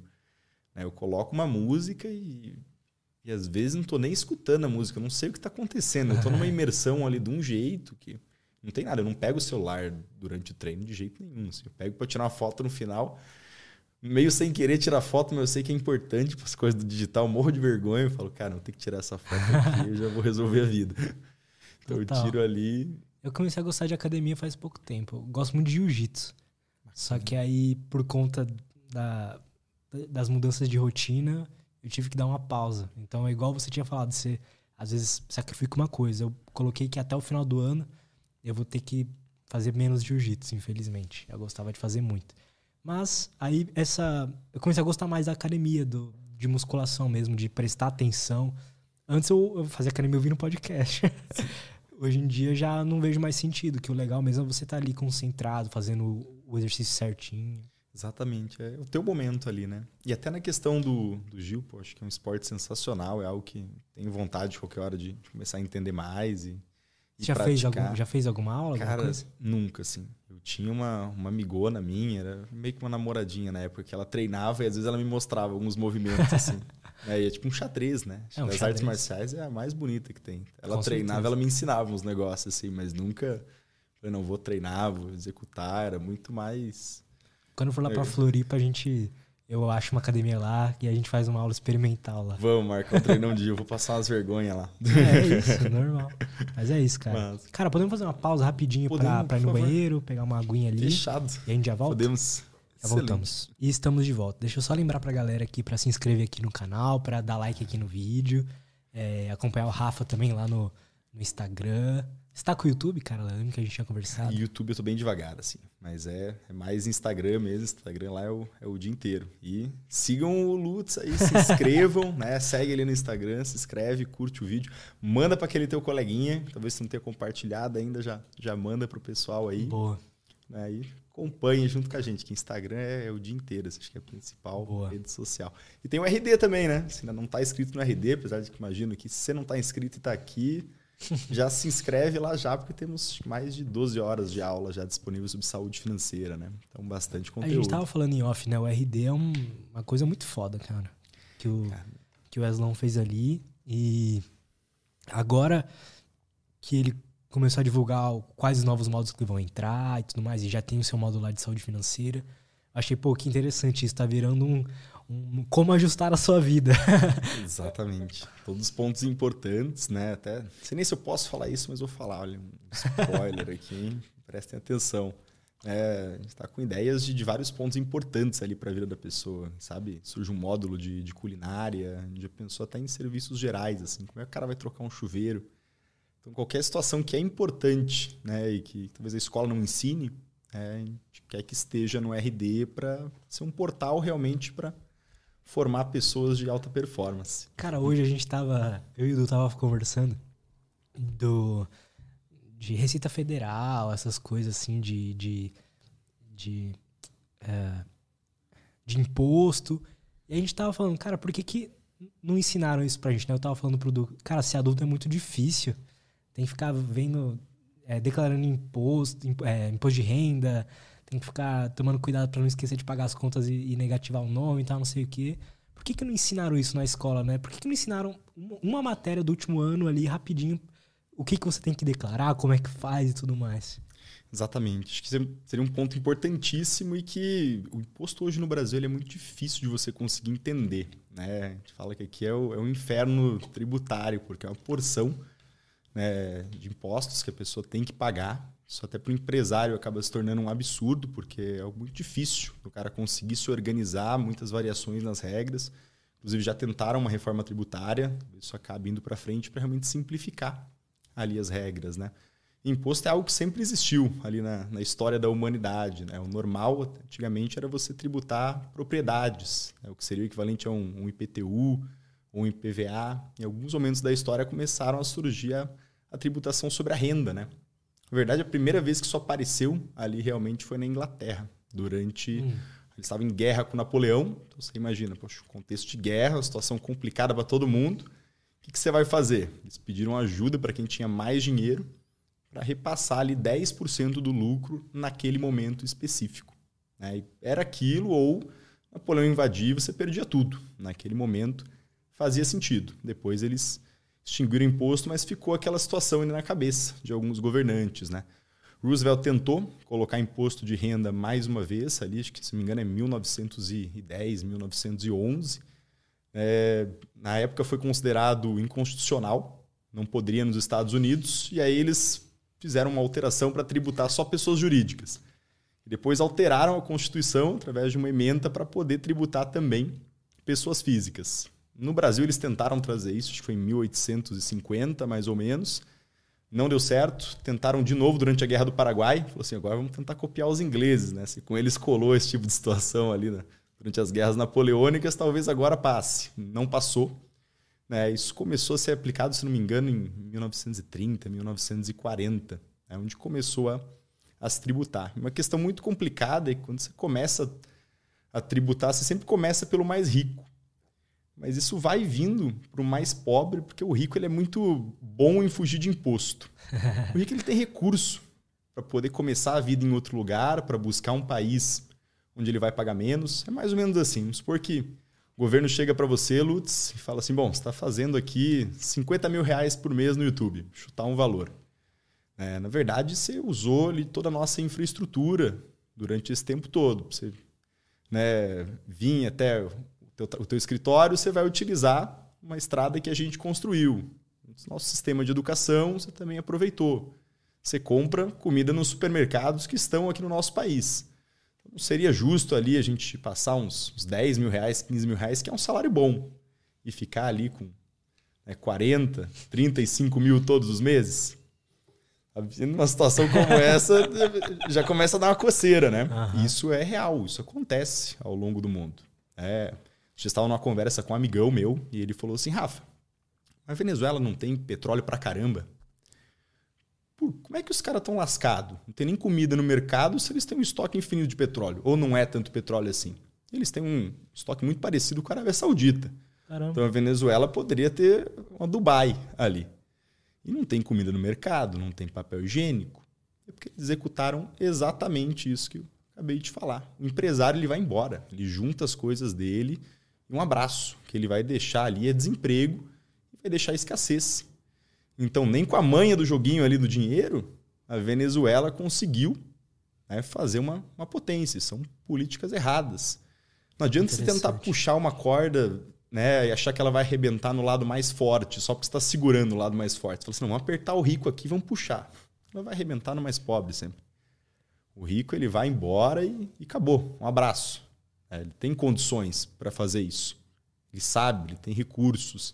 O mais pobre fica ali. Daqui a pouco ele perde o emprego, né? aí ele deixa de consumir nos lugares que ele consumia, e o outro, cara que é empresário um pouquinho menor, também acaba tendo que demitir funcionário, porque aquele outro cara que foi demitido não consome mais ali, então ele vai ter que reduzir a quantidade de pessoal. O Estado começa a arrecadar menos, ele fala assim: não, vamos então aumentar o imposto para uma classe um pouco mais baixa aqui, né? Antes a gente tributava aqui em cima, mas está acabando aqui em cima, vamos trazendo essa régua para baixo. E vai trazendo, vai trazendo, vai trazendo até surgir uns tipos de aberração ali, né, a gente vê no mercado. Né? O imposto de renda, por exemplo, hoje tributa pessoas que ganham dois salários mínimos. Ô, oh, louco. Pessoa que ganha ali né, dois mil e quinhentos reais por mês tem que pagar imposto sobre a renda. Qual que é a renda propriamente de uma família né, que ganha isso e que tem ali dois filhos para sustentar? Eles não têm renda, eles precisam daquela grana para sobreviver, sabe? Então muitas vezes é uma ilusão né, a gente achar assim, não, vamos tributar a galera que tem grana. Né? Que esse cara vai ficar bem quietinho, não vai fazer nada, né? Vai aceitar. É, é, é, é, o rico é o bicho mais, não digo nem hostil, mas é, é, o bicho mais esperto que tem. Ele vai dar um jeito. Sabe, se o governo tentasse tomar ali parte da tua renda, tu monta um podcast no Uruguai, monta no Paraguai. Cara, tem vários esquemas é, aí que paga é, passagem. Ela não tá nem ligada. É, Dá para abrir empresa na Estônia, por exemplo, e lá você não paga imposto praticamente. E, da, e aí é aquilo, né? Você tem que ter uma grana, porque para você aprender como é que faz isso, você paga alguém, uma consultoria, alguma coisa, que aí é uns 10 mil.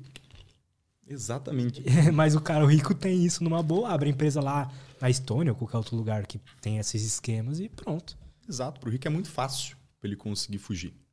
E o problema é quando os empresários começam a ir embora, vai ficando ali, ele para de consumir. Porque, poxa, tudo que você vai num restaurante japonês ali, come, você precisa comprar um móvel, né? Vai fazer móveis pré-moldados aqui, para ficar bonito, a gente está num, num estúdio bacana. Vai contratar mão de obra da região. Você vai embora, você vai contratar a galera do Uruguai, você vai contratar a galera do Paraguai. Verdade.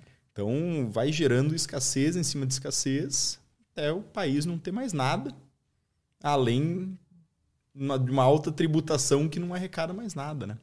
A gente viu até uma situação recente que o Brasil teve um aumento grande da arrecadação. Chama até uma atenção danada, né? Porque o país conseguiu arrecadar mais do que nos últimos anos. Está no ah. mesmo padrão ali de 2012, quando a gente relaciona ao PIB. E baixaram muitos impostos. Né? Um ponto que marcou foi da gasolina agora, outro que marcou foi sobre eletrônicos, né? quando baixaram o preço do Play 5. Talvez a galera lembre ali, ficou mais barato você comprar eletrônico. Teve a situação do Whey recentemente. Para quem Verdade. treina, falou assim: pô, baixou o preço do Whey. Esses dias fui comprar creatina lá. O cara falou: não, baixou da creatina também, mas só consigo baixar para ti daqui a dois meses. Eu falei assim: pô, já baixou, cara, vamos fazer negócio. né? Então, situações desse tipo que, mesmo baixando imposto, é, isso até uma curva, curva de Fermin, se não me engano. Posso estar enganado, depois confiram aí na internet. Mas tem uma curva que ela mostra exatamente ali o ponto ótimo de você realmente cobrar imposto. É mais ou menos quando você decide o preço de um produto. Você tem o preço que você vai conseguir lucrar ao máximo vendendo para uma quantidade X de pessoas. Se você cobra mais do que isso, algumas ainda compram, mas você começa a perder cliente. Se você cobra menos do que isso, mais pessoas talvez comprem, mas a tua margem de lucro ainda é menor. Então isso serve para diversas situações, inclusive para arrecadação de imposto. E o Brasil conseguiu arrecadar para caramba, né? Talvez a gente seja ali um dos... É, a gente surge agora uma situação que em quatro anos o país saia menos endividado do que antes da pandemia. Um troço meio absurdo, porque veio uma arrecadação muito grande. Não é mérito só do governo, não dá para a gente puxar saco de ninguém aqui, porque teve uma guerra na Rússia e na Ucrânia. e aí, quando a gente olha para a Rússia, ela é um país muito parecido com o Brasil, do ponto de vista de negócios ali. Ele é um grande exportador de commodities. Então, ele vende comida para caramba, vende minério de ferro, vende gás natural, vende petróleo. E aí o pessoal começou a olhar diferente para o Brasil, falando assim, pô, Brasil, o povo lá é legal, é tranquilo, não arruma confusão. Tem as bagunças lá, é difícil montar empresa naquele país, mas a gente sabe que os caras não vão lá encher de porrada os argentinos do dia para noite. Louco assim a gente não é, né? Então começaram a fazer mais negócios com o Brasil. Isso melhorou também a nossa ah, arrecadação, né? Então tem vários aspectos que quando a gente olha, não é simplesmente você aumentar imposto. Você tem que se preocupar em né, até que ponto você está realmente tirando o pelo ali da ovelha, você está começando a arrancar o couro. Começou a machucar ali o cidadão, o cara que está pagando esse imposto, ele vai para outro lugar. Para quem tem empresa, acontece um negócio que eu acho meio bizarro, por exemplo, que eu fui descobrir quando eu abri uma empresa, que é o imposto em cima do faturamento, ao invés do, de ser, sei lá, no lucro, por exemplo.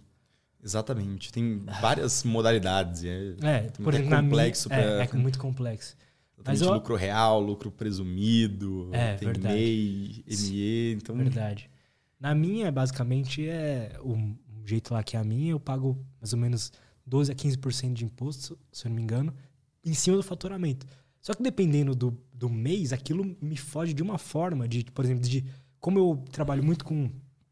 invisto muito nos meus projetos para tentar fazer novos e tal, aquilo às vezes bloqueia eu poder contratar mais gente e fazer a roda girar melhor, entendeu? Exatamente. É isso que eu comecei a sentir. Falei assim, pô, esse imposto não faz muito sentido. Começa a frear, né? É. Um empresário, tu provavelmente é lucro presumido, né? Você deve, inclusive, falar mais ou menos quanto que você vai ganhar ali ao longo do ano e depois você só casa essas informações. Né? Cara, sei lá. Eu preciso ser melhor nisso, assim. Mas o que eu sei é que quando eu fui abrir a minha empresa, eu conversei com a contabilidade especializada em, em negócio digital, assim, para tipo Hotmart, YouTuber. Eles tinham muito YouTuber, por isso que eu fui atrás. E aí eles passam um modelo lá que é, é funciona muito melhor que um MEI. É, aí tem tem várias vantagens de usar ele lá e, por isso que eu escolhi. Ele é, é limitada. É, ah, é, perfeito. É. Uma... E aí, eu, é, aí todo mês eu, eu pago. É, acho que é uns 15% de imposto por faturamento. Complicado, então, você vai drenando recursos que você poderia estar usando para crescer, para é. contratar mais pessoas. Tem que ter imposto, né? Não tem muito como, é, não, como fugir. Pois é. Mas redução de imposto acaba quase sempre sendo muito bom. Né? A gente gosta quando diminui. Isso é uma vantagem danada no Brasil. A gente ainda tem imposto bem alto, a gente tem bastante lugar para cortar imposto. Né?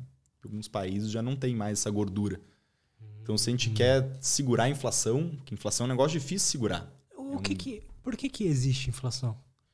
Existe inflação porque muitas vezes a demanda supera a oferta.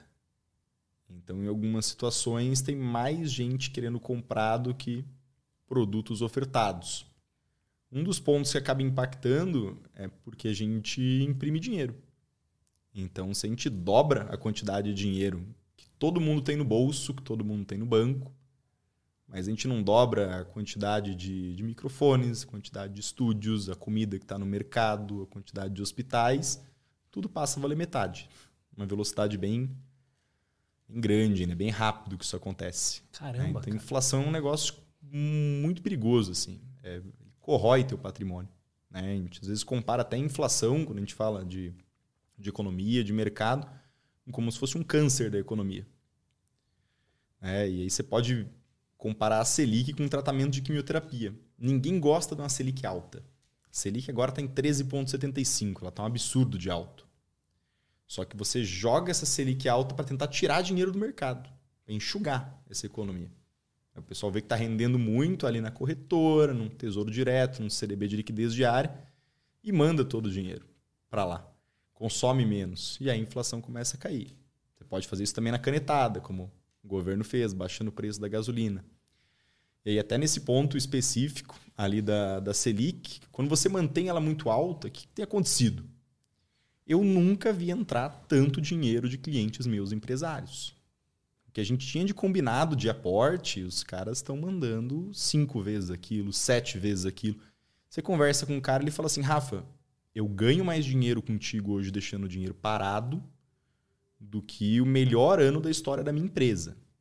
Ele sabe já o que é o conceito de uma Selic, ele entende aquele mecanismo, mas todo mundo que tinha planos de expandir o negócio não expandiu. Falou assim, pô, ano de eleição, a gente não sabe o que vai acontecer nessas eleições.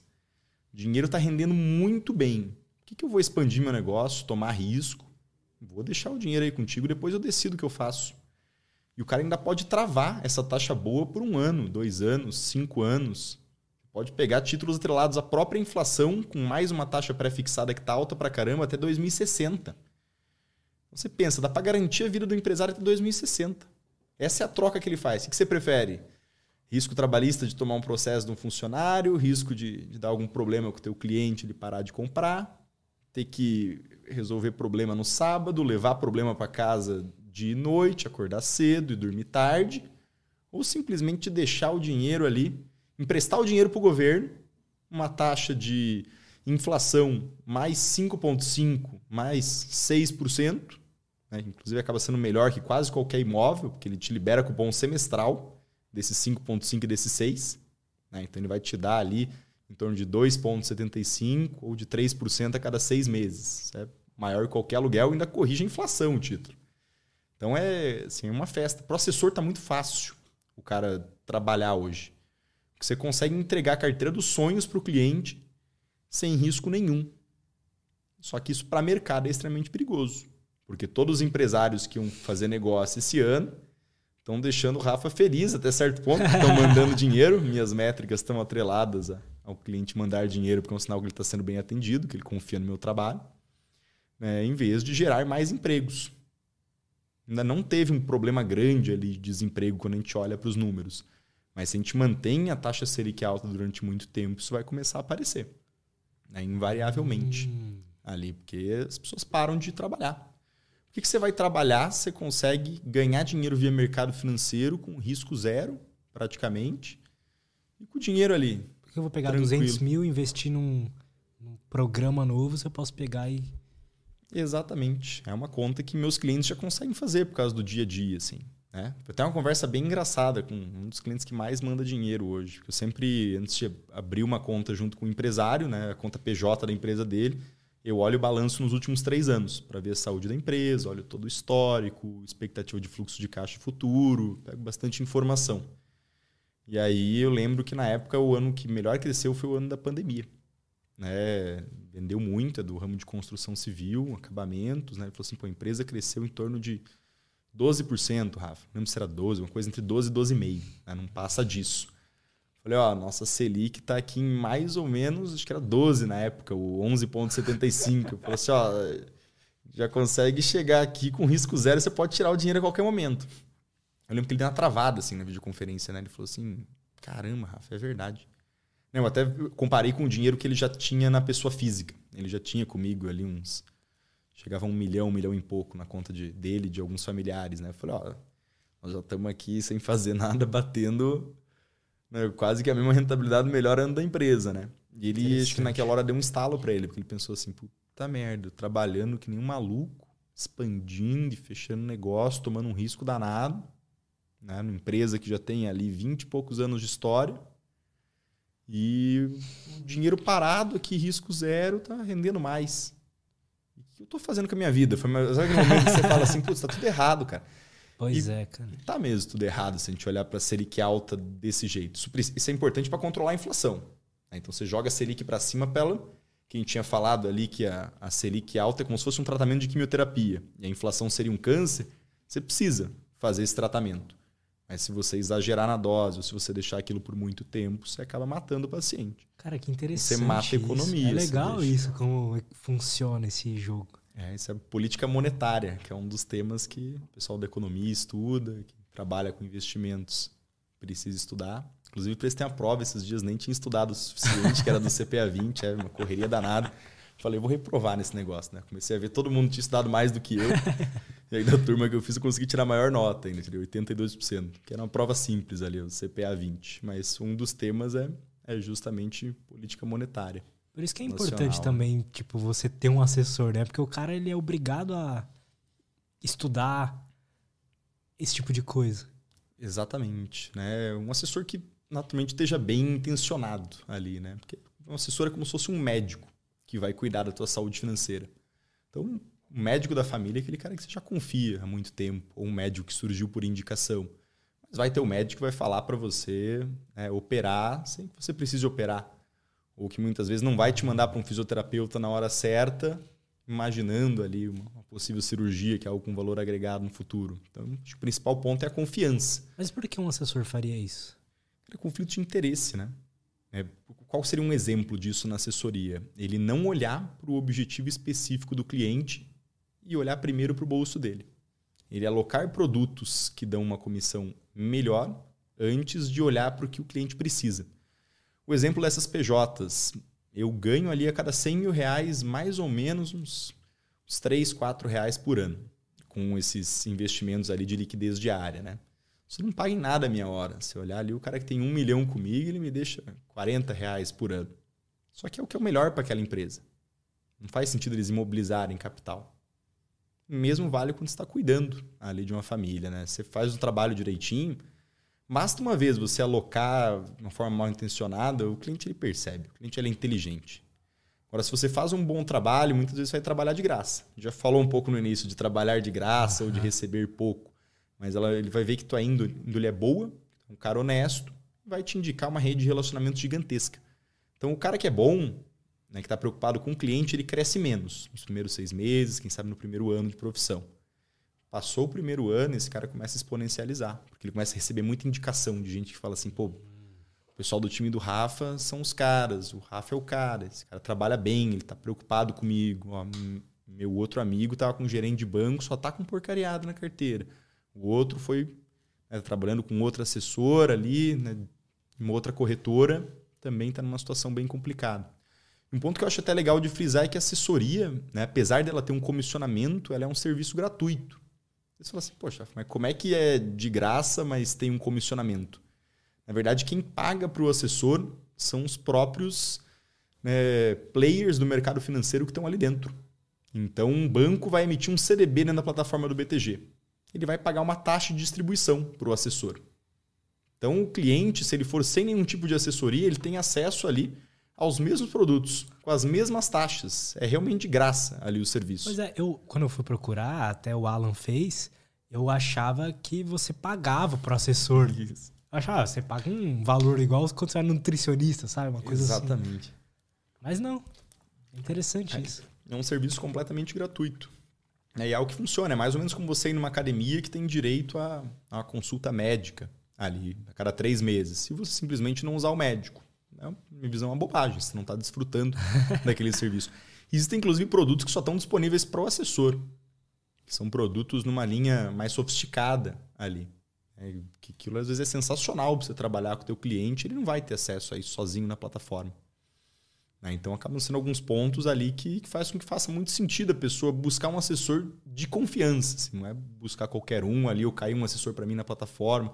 E atrás de alguém que ele realmente confie. Muito parecido ali, poxa, um médico que está cuidando da família, com alguém que você vai levar, né? Um exemplo talvez legal para comentar com, contigo né? é mais ou menos como se, você entrasse num shopping, né? você não pagou nada para entrar no shopping, você tem um segurança na porta, tem um ar condicionado, então o clima está gostoso, de graça, você deixou o carro estacionado lá fora, para não falar que não, eu paguei estacionamento, Rafa. Não, você deixou o carro estacionado lá, é, entrou no shopping, ambiente completamente limpo, você também não deu um centavo né, para quem está ali responsável pela limpeza. É, vamos supor que você chega no shopping e tem uma pessoa ali para te receber, que seria a figura do assessor de investimentos. E ela te pergunta: bom, o que, que você veio buscar aqui no shopping? Aí você fala assim: poxa, eu vim aqui para jantar com a minha namorada. O que, que você está procurando nesse jantar? É um, uma comida rápida ali, um pouco mais saborosa, sem muita preocupação com né, os macronutrientes. Você vai num McDonald's, não, quero alguma coisa mais sofisticada, um frutos do mar, pode ser um coco bambu. Ou não, quero comprar um microfone ali. mas por que você quer comprar um microfone? Não, na verdade estou gravando alguns vídeos, trabalhando no digital. É, eu pensei em comprar um microfone ali em torno de uns mil, dois mil reais.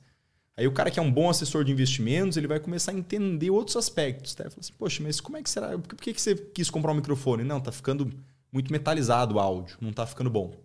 Aí o cara vai te perguntar, tá, mas como é que é o lugar que você está gravando? Aí o cara explica: não, tem um armário aqui, tem escrivaninha, no meu escritório lá. Às vezes, um microfone bom não vai resolver o problema, porque tem muita superfície que reflete o áudio, né? Eu gravei algumas aulas para RD, a primeiro o áudio não teve jeito, assim, era um microfone de mil, dois mil reais, era um microfone bom da HyperX. É porque a superfície, o ambiente não estava correto.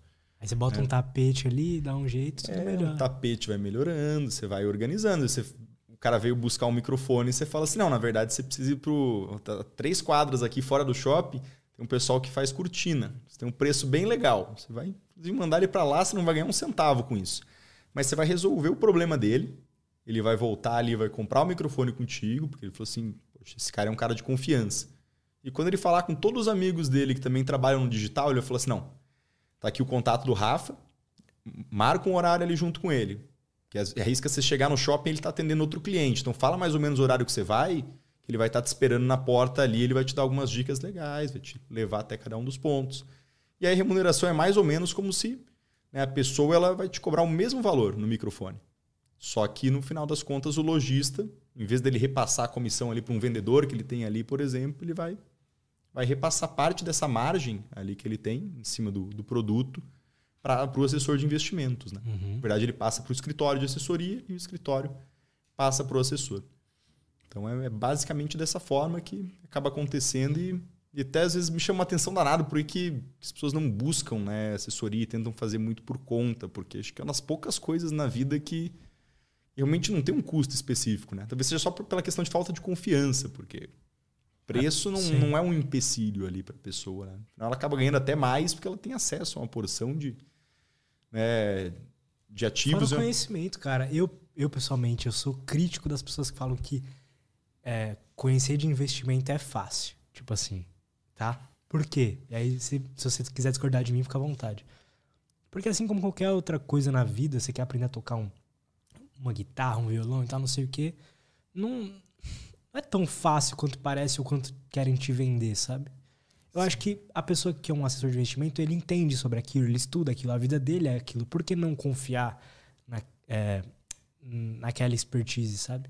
Exatamente. Tem alguns pontos que. Eu gosto do mercado financeiro há muito tempo, né? Acho que desde 2012 eu comecei a investir em rendas fixas fora dos bancos. Depois cheguei a ter, tenho até hoje criptoativos na carteira, comecei a investir em ações ali por 2016. Então, bastante tempo de estrada. Teve uma porção de coisas que eu só aprendi quando me tornei assessor. No dia a dia, com colegas. E hoje eu tenho muito mais condição porque eu passo o dia inteiro naquilo. Eu estou vendo comparativos de taxa, eu estou falando com uma porção de gente. Hoje na EQI a gente tem 20 pessoas que são só responsáveis por produtos. Eles fazem um filtro, eles vão atrás da análise, eles já mapeiam Caramba. tudo o que a gente precisa. Então hoje você tem infraestrutura, diferente do cara que assina uma casa de análise, que viu um vídeo no YouTube, que trabalha ali 8, 10 horas por dia e que investia um hobby.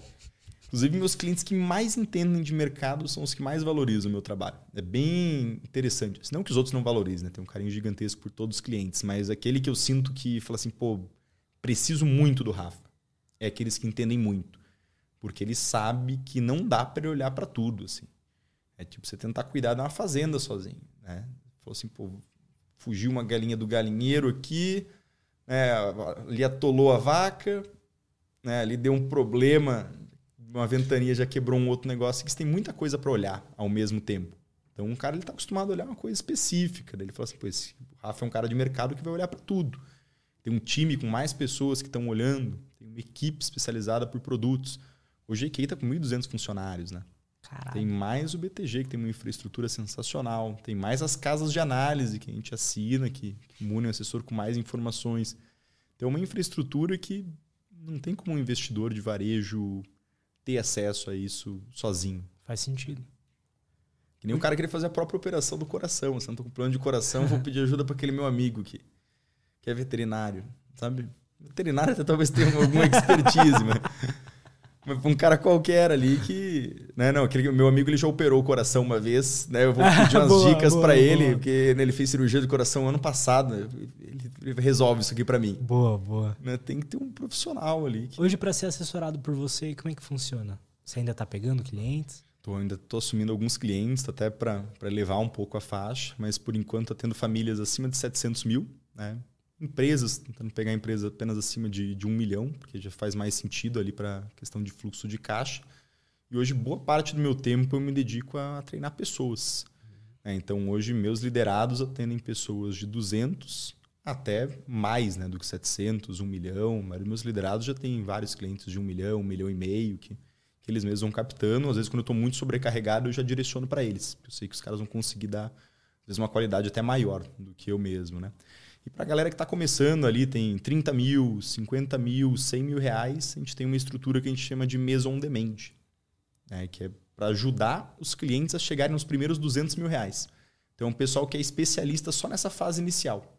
Seria como se fosse uma fase de alfabetização do investidor, de construção Legal. de patrimônio ali guardando. É, que é uma fase que poxa, é muito bom eu conseguir entregar isso para o pessoal que está ali no Instagram, que segue, porque às vezes o cara quer muito, mas né, não tem ali 200 mil reais, 150 mil reais. O cara tem ali 50, 60.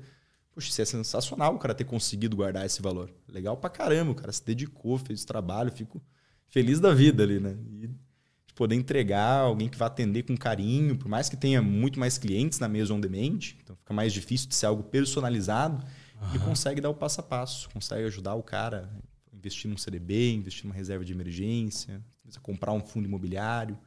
Então, essa estrutura acaba sendo bem interessante. É interessante é... para vocês porque às vezes o cara depois ele vira um, um investidor de maior valor ali. Cara, e, a, e a galera que começa com 50, 60 indica muito, assim. Os caras vêm toda hora me abraçar, assim, da mesa on demand lá no escritório e falar assim, Lara, fulano lá me indicou um cliente de 600 mil reais que resolveu Olha meu que mês foda, aqui. Cara. Os caras já chegam muito...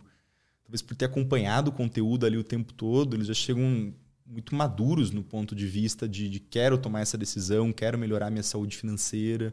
Uhum. É, não sei muito bem por onde começar, mas confio no trabalho de vocês. Então, não existe tanto aquele processo de convencimento. Né? Já sabe a importância de você indicar, poxa, o cara está me atendendo com 50, 60 mil, vou indicar um cara de 300, vou indicar um cara de 400. Poxa, faz a vida do assessor só alegria ali, né? Então, o pessoal fica bem, então. bem animado. E naturalmente o cara que tem 60, às vezes ele vai é promovido, dá uma mudança na vida dele, o cara vai conseguindo guardar muito mais e, e vai construindo patrimônio ali propriamente, vai avançando né, na vida. E esses caras que atendem a mesa on demand, às vezes já tem um ano de empresa, um ano e dois meses. Não é um cara que simplesmente começou agora. É que o processo de promoção dentro da EQI é um processo, não digo nem lento, mas a gente gosta de preparar muito bem o cara para. O cara leva às vezes um ano e oito meses, dois anos para sentar numa mesa de assessoria. Sendo que às vezes a gente vê outros escritórios, eles puxam o cara lá de qualquer jeito, né? Assim, uhum. pô, lista aí então umas né, 100 pessoas que você tem aí que tem mais de 300 mil para investir, coloca o cara ali sem saber nada. Já vi isso em vários escritórios, assim, né? De você fala assim, poxa, que modelo é Caramba. é esse na, na situação? Na IQI o cara passa uma situação bem de aprendizado, de né? Tem universidade QI hoje, que é aula pra caramba, para conseguir fornecer e munir o cara com conhecimento, aprendizado prático.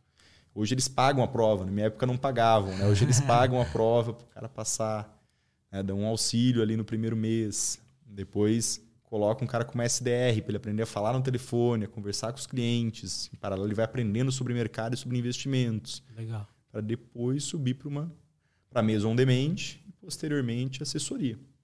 Né? Depois da assessoria, o cara pode decidir né, se ele quer seguir uma carreira de liderança ou se ele quer seguir somente atendendo seus clientes, né? Se ele quer ensinar mais pessoas. Hoje você seguiu pelo da liderança. Eu segui pela carreira de liderança. Legal, então cara. hoje boa parte do meu tempo é junto com o time, ali cuidando de pessoas, trocando ideia. E para mim isso é muito bom porque veio muita gente do, do digital principalmente, né? Hoje a gente já está com mais de mil pessoas que é, preencheram ali o perfil de investidor que fica né, no, no, site que a gente criou agora, que fizeram uma primeira reunião e que eu não conseguiria dar escala de jeito nenhum se não fosse através da carreira de liderança, né?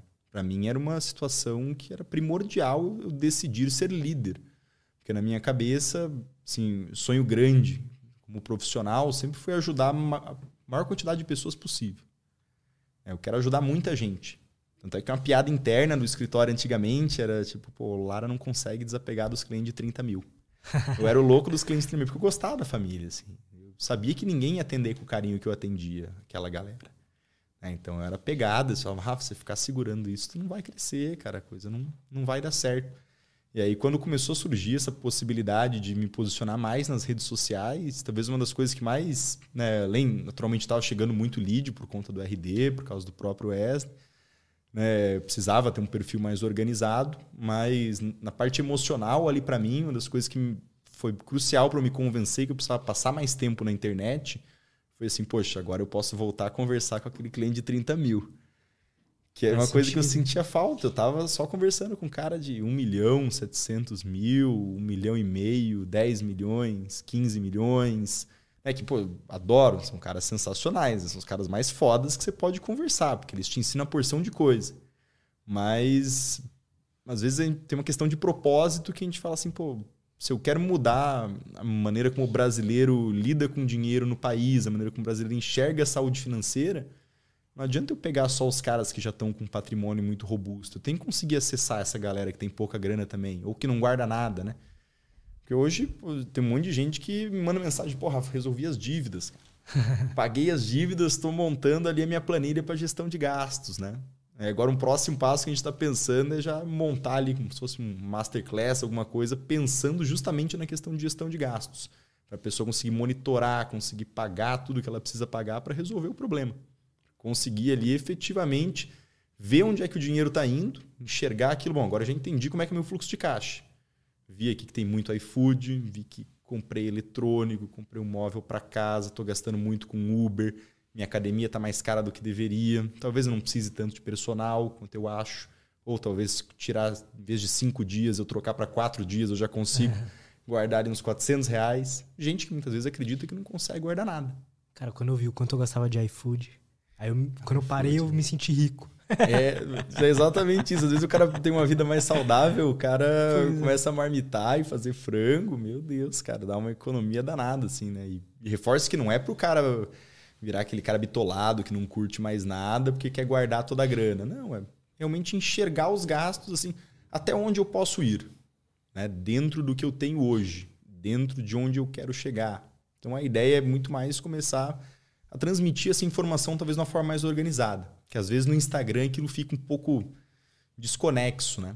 Às vezes o cara responde a mesma pergunta várias vezes, é. algumas pessoas entendem, mas o cara que está chegando lá agora, às vezes é o cara que mais precisa escutar, né? Eu quero começar a organizar essa informação para que isso se torne mais didático, de uma forma que, poxa, surgiu essa dúvida, eu falo, não, tem uma trilha para você seguir. Boa. Você está endividado, tem esse problema, você não sabe para onde é que está indo o teu dinheiro, não consegue guardar nada vamos seguir esse caminho aqui que você vai conseguir resolver. Certeza que você vai achar pelo menos 50 reais ali no mês, 100 reais que está vendendo alguma coisa que não é tão necessária, né?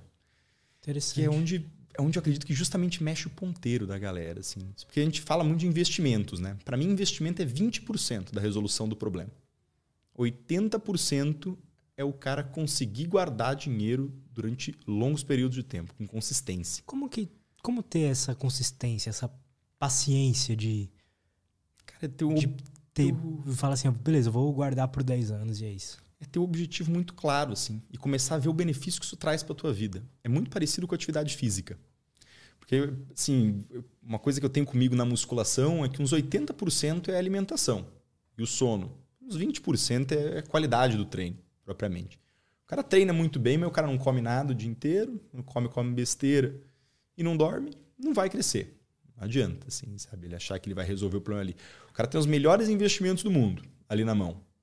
Né? A carteira dele está rendendo 15% ao ano, 18% ao ano.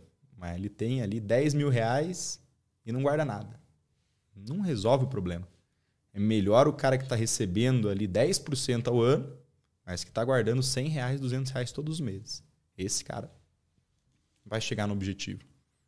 Eu acho que o cara ter clareza e começar a entender ali, olhar o resultado, porque é muito gostoso investir. Investimento é uma das únicas paradas que é para todo mundo. A gente acha que investimento é um negócio meio para rico, né? É. Não, não é de jeito nenhum. Investimento é a coisa mais democrática que tem.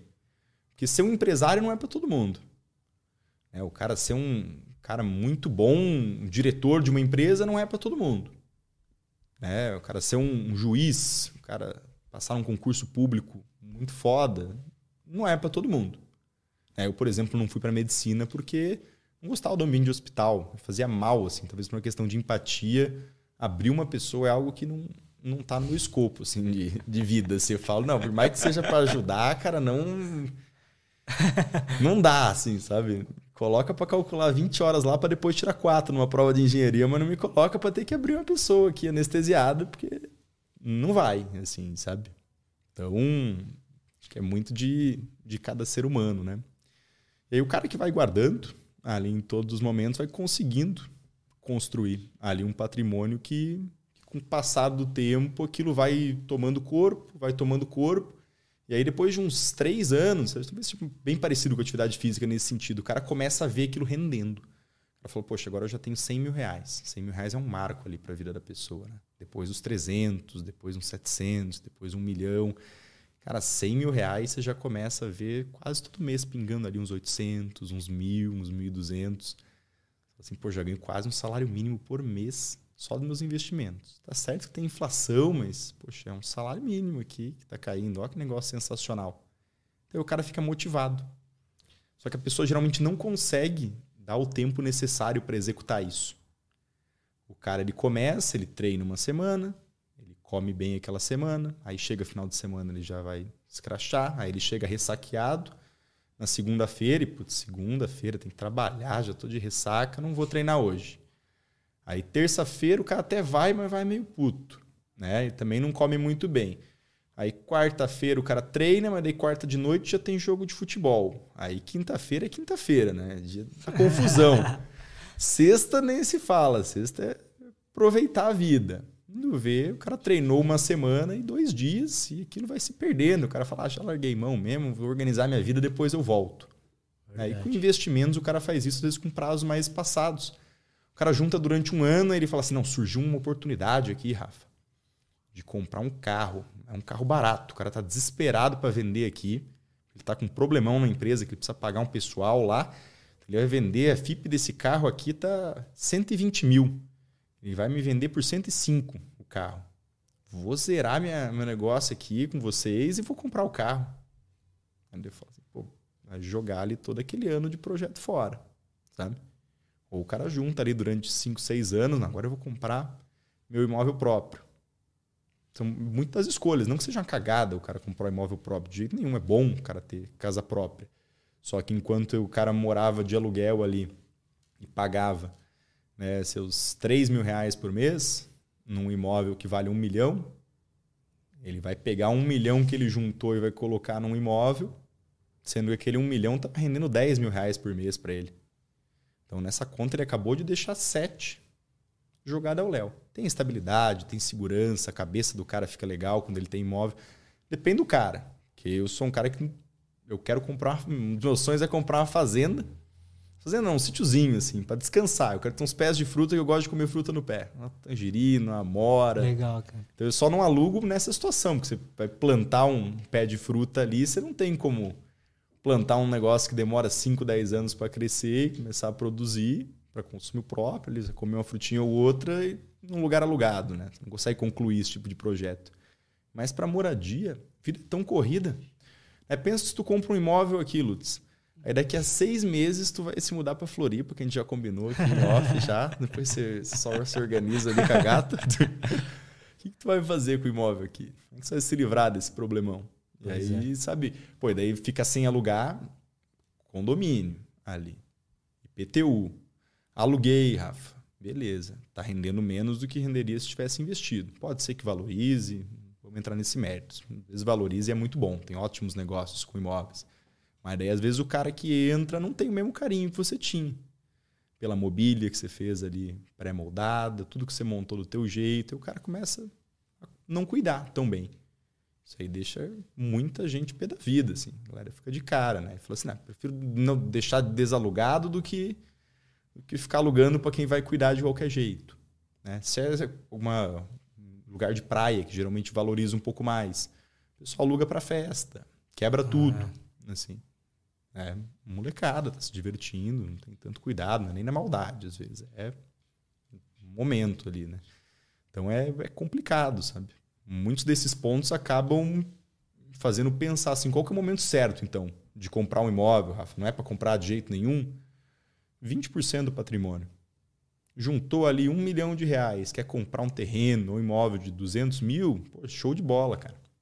Duro que a galera faz dívida, a galera... É. Né, você, quer, você usa menos 200% do seu patrimônio é. para comprar um apartamento. Ou enfia tudo e o cara juntou ali em 10, 12 anos. Ele volta pro zero do projeto, né? A gente começou a conversa falando ali justamente do ponto Verdade, que o cara, né? poxa, por que, que o pessoal não chega, Rafa? Porque desiste na metade do caminho. O comprar um imóvel é desistir do projeto ali, se usar todo o teu patrimônio, se usar mais do que 20%. O comprar o carro ali, que é uma barganha. Imóvel também, o pessoal sempre vem com a ideia da barganha, né? E aí basta o cara errar uma vez. Se ele erra uma vez na compra do imóvel, ele jogou 12 anos da vida dele de acúmulo de patrimônio meio fora. Você não vai perder tudo. Né? Vamos supor que desses 12 ele vai jogar uns 6, 7, que poderia estar rendendo. Então é uma aposta muito grande que o cara faz num ativo único, sabe? Quais são, cara, essas cagadas financeiras que as pessoas fazem? Né? A gente tava falando um pouco, tava falando um pouco de imóvel agora, que às vezes pode ser uma cagada, nem sempre, mas pode. Quais são os outros tipos de cagada? A gente tinha falado de, de pirâmide, de criptoativo. Eu mesmo perdi 20 mil reais em NFT. Eu fiquei muito mal. Porque eu fui numa impulsividade. Eu me senti um, manipulado pelo sistema. então, mas eu aprendi, né? Beleza, passei, não precisava ter passado por isso, mas eu aprendi. Como é que você vê? Quais são as cagadas financeiras que o pessoal mais faz? Cara, acho que talvez uma das, das mais assim que me deixa puto é a galera que vende curso de day trade, assim. Que Pode acaba crer. empurrando o cara que é um pai de família para um negócio desse, faz o cara acreditar e quem tá no mercado sabe que não tem como ganhar dinheiro, sabe? Nessa situação. É um ou outro que ganha e ganha muito pouco. E aí vem a galera choramingar na internet, né? Falar assim, pô, Lara, mas tem o fulano trader que ganha, mas tem o ciclano. Cara, a gente olha a consistência desse pessoal em dois, três anos, falando até de dentro ali da, da corretora, né? Com uma base de 50 mil clientes para se analisar se tem algum cara muito bom nisso. O cara ganha durante um ano, depois perde. Não dá para você considerar isso uma profissão.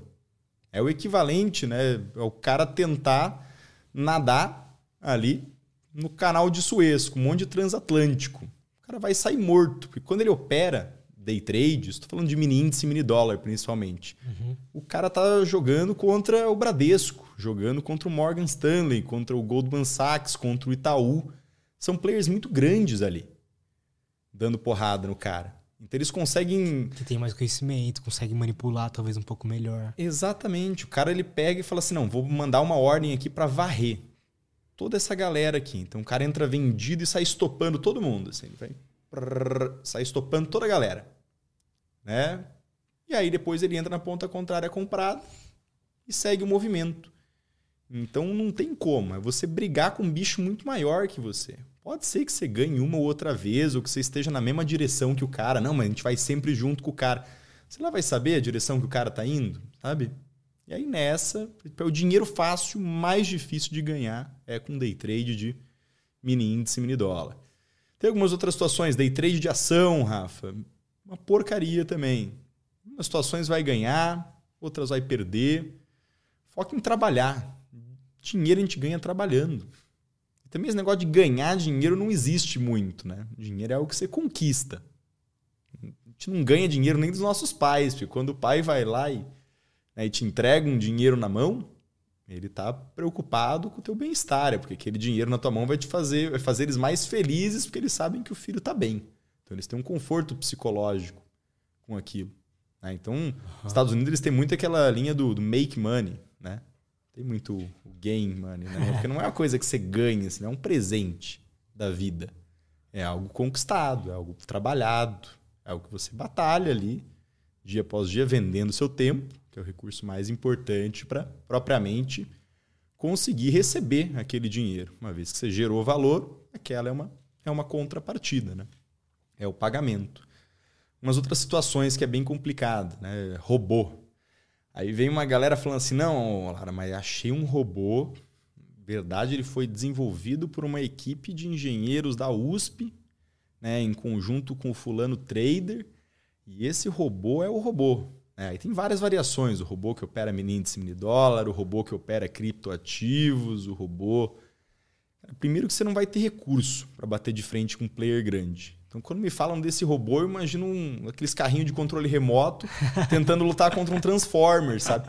Porque tem o robô do Goldman Sachs ali, foi desenvolvido pelo MIT, lá de Massachusetts, com engenheiros do mundo inteiro. Tem indiano, tem chinês, tem brasileiro. As melhores mentes do mundo todo. Essa é a galera aqui que o banco contrata. Não é uma galera de universidade ali que. Mas seja bom, cara, um doutor da USP ali. Não tem expertise necessária e mesmo que seja um cara inteligentíssimo, o cara que está operando ele não tem recurso para levar ao mercado como esses caras. Né? Eles têm muito combustível para queimar.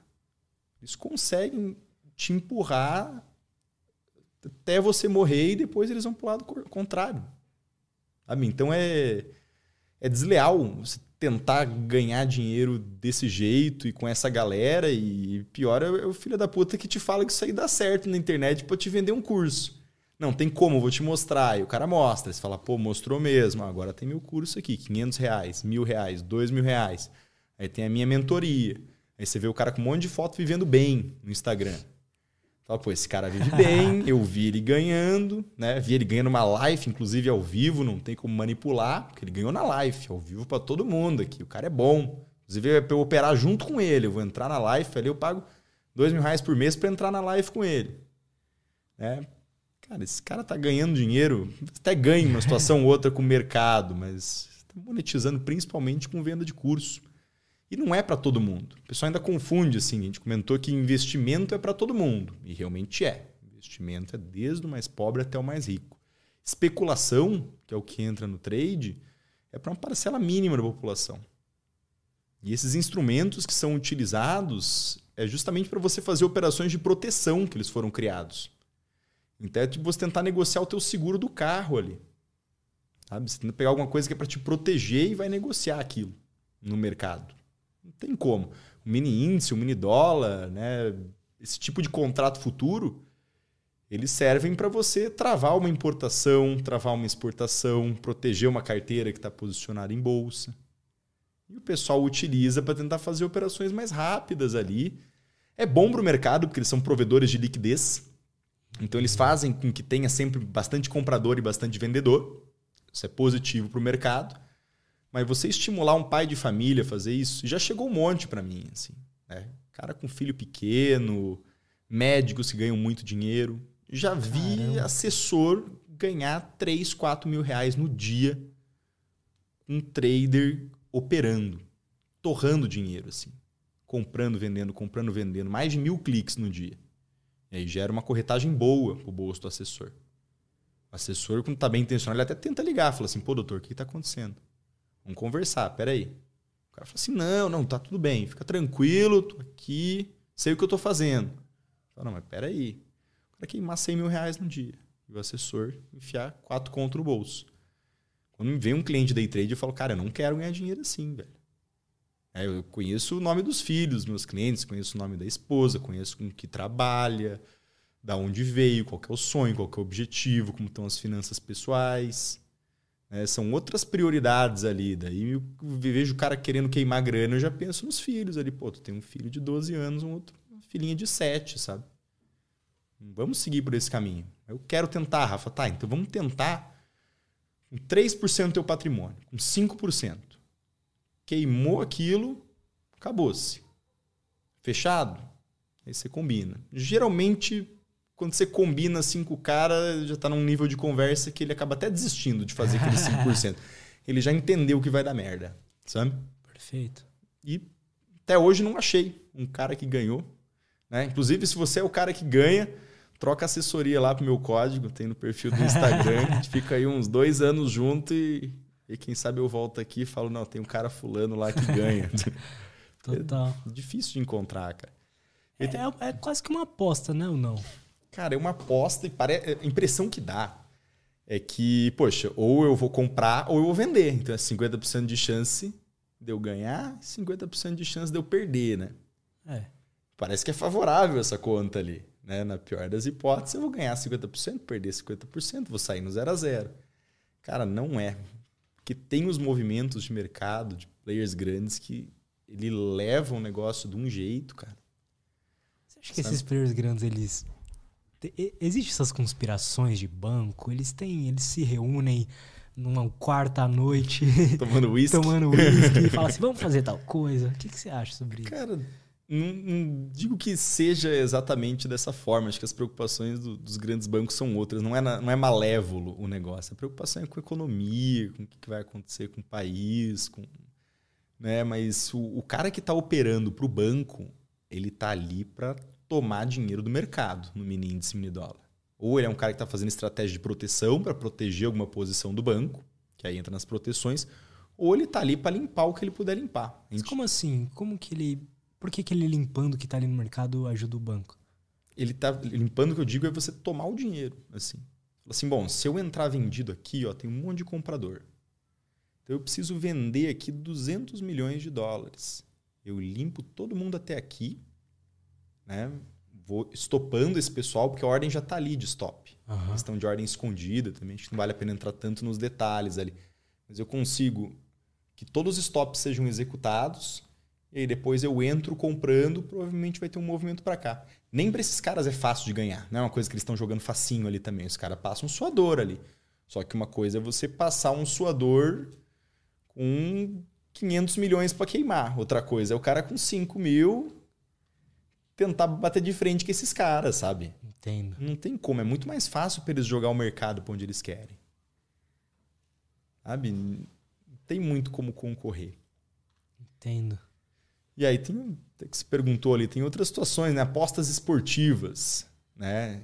Isso aí uma coisa que eu fico de cara é a galera que, que aceita patrocínio ali de site de aposta, porque Cara, eu também acho bizarro. Se chegar em mim essa porra aí, eu não aceito. É um bom que você não, eu não tem aí. Daqui a pouco não. Agora nós vamos para os nossos patrocinadores. Aí o Lutz tem ali o. Mas isso aqui é entretenimento, não é apostas. É o, é o bet não sei o que lá. não, eles têm, sabe, aquele binomo? Ou não? Que falar não, disso. Cara, eu olho é muito essas pouco paradas essas aí de, de, de day trade e tal, não sei o quê. Muito youtuber faz. Cara. Que eles chegam nos youtubers. Chegou e é uma grana muito boa. Chegou pra mim, mas eu não faço nem fudendo. É, eu, pior que os caras oferecem Eu passo pesado, fome, velho. mas eu não, não faço, cara. Porque é, é uma máquina de ganhar dinheiro de trouxa, essas coisas. assim. é, é foda, velho. Porque você vê, assim, e não tem problema você, você brincar com aquilo, assim. Tipo Poxa, Blaze, já ouviu falar do Blaze? Também pior não? que não. Pois é, tá, esse tá famoso. Muito podcast grande tá... Tá Tá, abraçando ele. tá. Agora os caras já não vão me chamar, que você colar vai criticar. não, mas é complicado porque é um, é um entretenimento, é como cassino. Pô, sou a favor que tenha site de aposta, que tenha cassino, mas o problema é a maneira como o pessoal encara aquilo. É, é a promessa de dinheiro fácil de enriquecimento. Essa promessa, inclusive, o pessoal de podcast que patrocina provavelmente não faz ali. Não, você vai ganhar dinheiro fácil aqui. Não, é uma brincadeira, sabe? Um negócio ali para você apostar. Um jogo de cartas, como uma coisa qualquer ali que está atrelada à estratégia, está atrelada à análise, atrelada, a algum fator ou outro de sorte. Ali o problema é o pessoal emocionado. Que não sei nem se é culpa do, do pessoal do site de aposta ali. Seja muito mais culpa da pessoa que vai desinformada, né? Já vi história. Culpa do ali. marketing, eu acho. É, às vezes é meio apelativo, né? Mas o cara cair nesses contos, cara, tem que tem que estar tudo errado na cabeça do cara, porque já vi uma última história que surgiu ali. O cara trabalhava de Uber, né? E começou a vender as coisas ali, pô, vendeu o carro, daqui a pouco foi mandado embora da empresa, pegou dinheiro emprestado ali e foi torrando tudo. E o cara começou ganhando dinheiro, assim. Ganhou ali 100 mil reais nesses troços de aposta. E aí enlouqueceu, perdeu tudo, ainda começou a... E aí tava, né, tinha uma vez que, que eu ouvi essa história, tava com um carro alugado ali e os amigos preocupados que ele ainda tava de madrugada fazendo as apostas ali.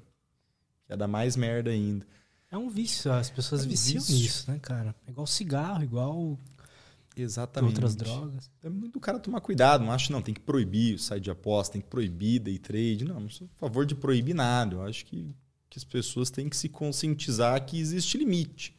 É igual no cassino, você vai pra Vegas esperando que você vai ficar rico. É, Você, exatamente Você quer isso. que isso aconteça, mas você, não, você sabe que o cassino vai É, ganhar. você não vai lá, não. Ó, vendi minha casa porque eu vou pra Vegas. Eu vi um cara que ficou milionário lá. Ninguém Vendi a casa e vou. Vendi meu carro e vou apostar tudo lá. Ninguém faz isso. Mas no Brasil as pessoas fazem com day trade. Já vi história com casos de aposta.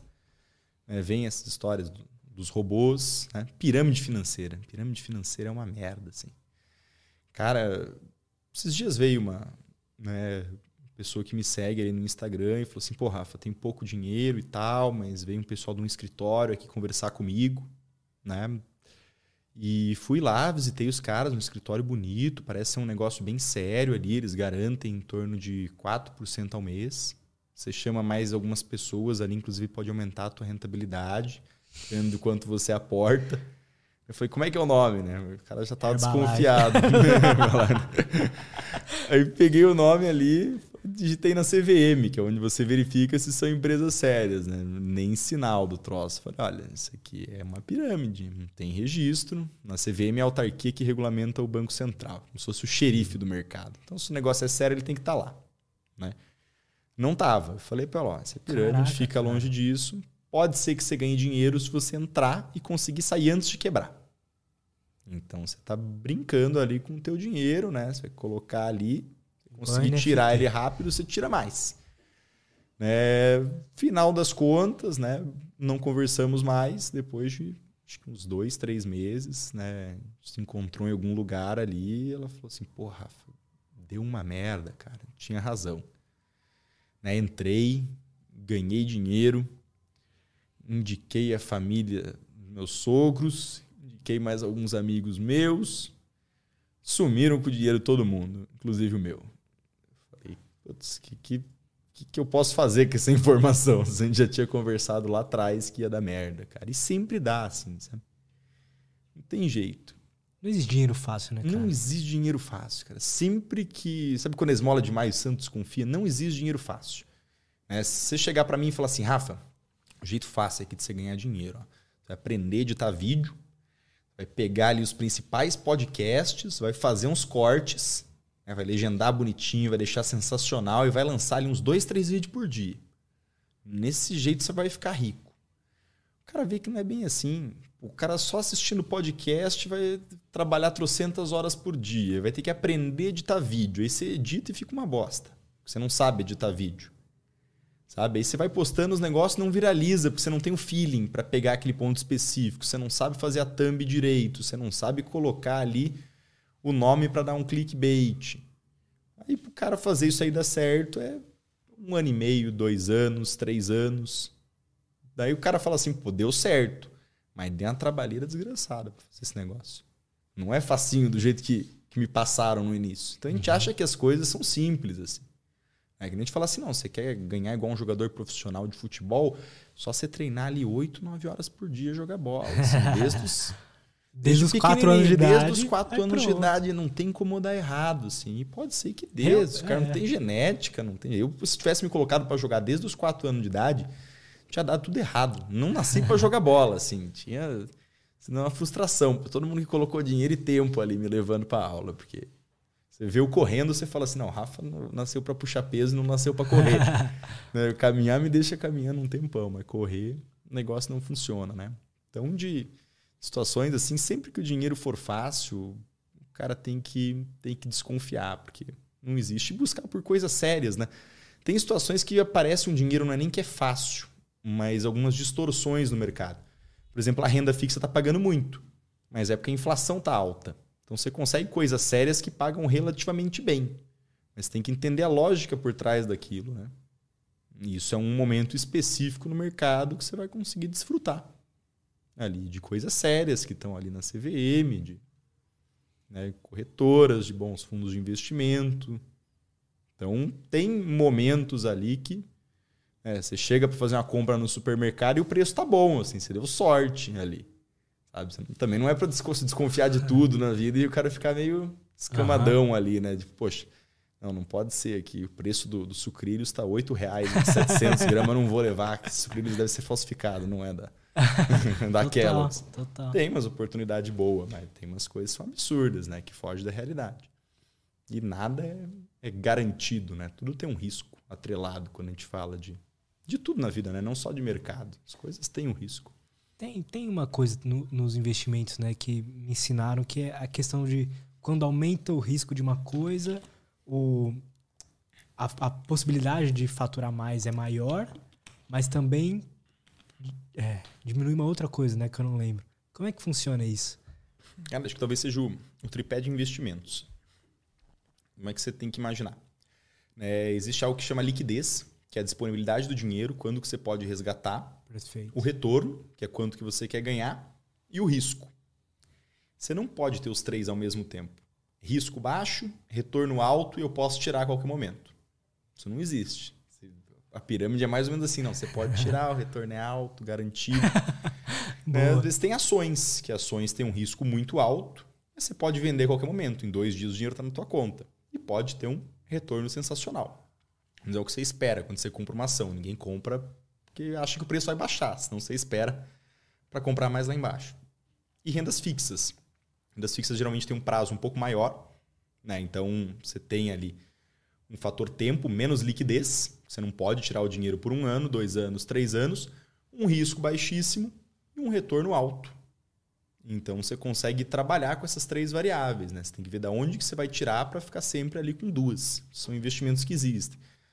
E aí aparece momentos que é a festa do mercado, assim, que tá acabando já, na real, né? Eu falei um tempão na internet que ia acabar, demorou acho que uns 4, 5 meses para acabar e agora estamos no final, assim. Eu brincava, né? Então, ó, o segurança já foi umas 3, 4 vezes lá falar pro DJ desligar a música. Daqui a pouco vão desligar e a luz vai acender. Agora a gente já escuta um silêncio, assim. E você pode pegar mais um ou dois drinks no bar, porque daqui a pouco vão acender a luz. Que é a questão da renda fixa. Tiveram que jogar a Selic muito lá em cima porque a inflação estava alta. Isso fez com que gerasse uns prêmios absurdos na renda fixa. Eu que sempre fui um cara que na minha carteira era só fundos imobiliários, ações, parte internacional, um pouquinho de criptoativo, comecei a acelerar ali na parte de rendas fixas. Pô, por que, que eu vou subir na árvore para tentar colher uns frutos mais bonitos se o pé está carregado na parte de baixo? Eu vou simplesmente colher isso daqui. E é isso que eu conversava com meus clientes, que era tudo em renda variável. Só gostava de ação de fundo imobiliário. Eu falava, cara, tem 15% ao mês, 15,5% ao mês, ao ano, perdão. Né? 15% ao ano, 15,5% ao ano. O que, que você quer comprar uma ação, comprar um fundo imobiliário agora, sendo que tua carteira só tem isso? O cara que só tem rendas fixas, durante todo esse período, pode pensar agora em aumentar o risco. Ano de eleição, uma situação complicada, a gente não sabe o que vai virar. Vamos aproveitar, pegar títulos atrelados à inflação, títulos pré-fixados, atrelados à Selic. Então, tinha muita uhum. possibilidade boa. Um momento de distorção. Agora, o que antes era. Né, chegou a 16% ao ano, que é uma taxa que só tinha existido em 2016, antes do impeachment da Dilma. Hoje, a gente já vai ver um 14,5%, 14,3%. Foi um momento que eu mais fiz carteira ali para os novos clientes. assim. Eu olho para aquelas carteiras e falo assim: meu Deus do céu, eu queria uma carteira dessa para mim.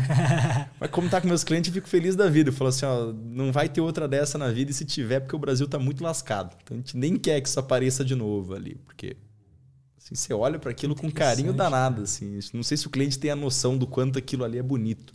Você olha e você fala assim: poxa, a gente conseguiu pintar uma Mona Lisa perfeita, assim, uma obra de arte, uma escultura ali com argila ideal, aquela argila que, né, que só aparece a cada 5, 10 anos no mercado. Assim. Então, é Interessante.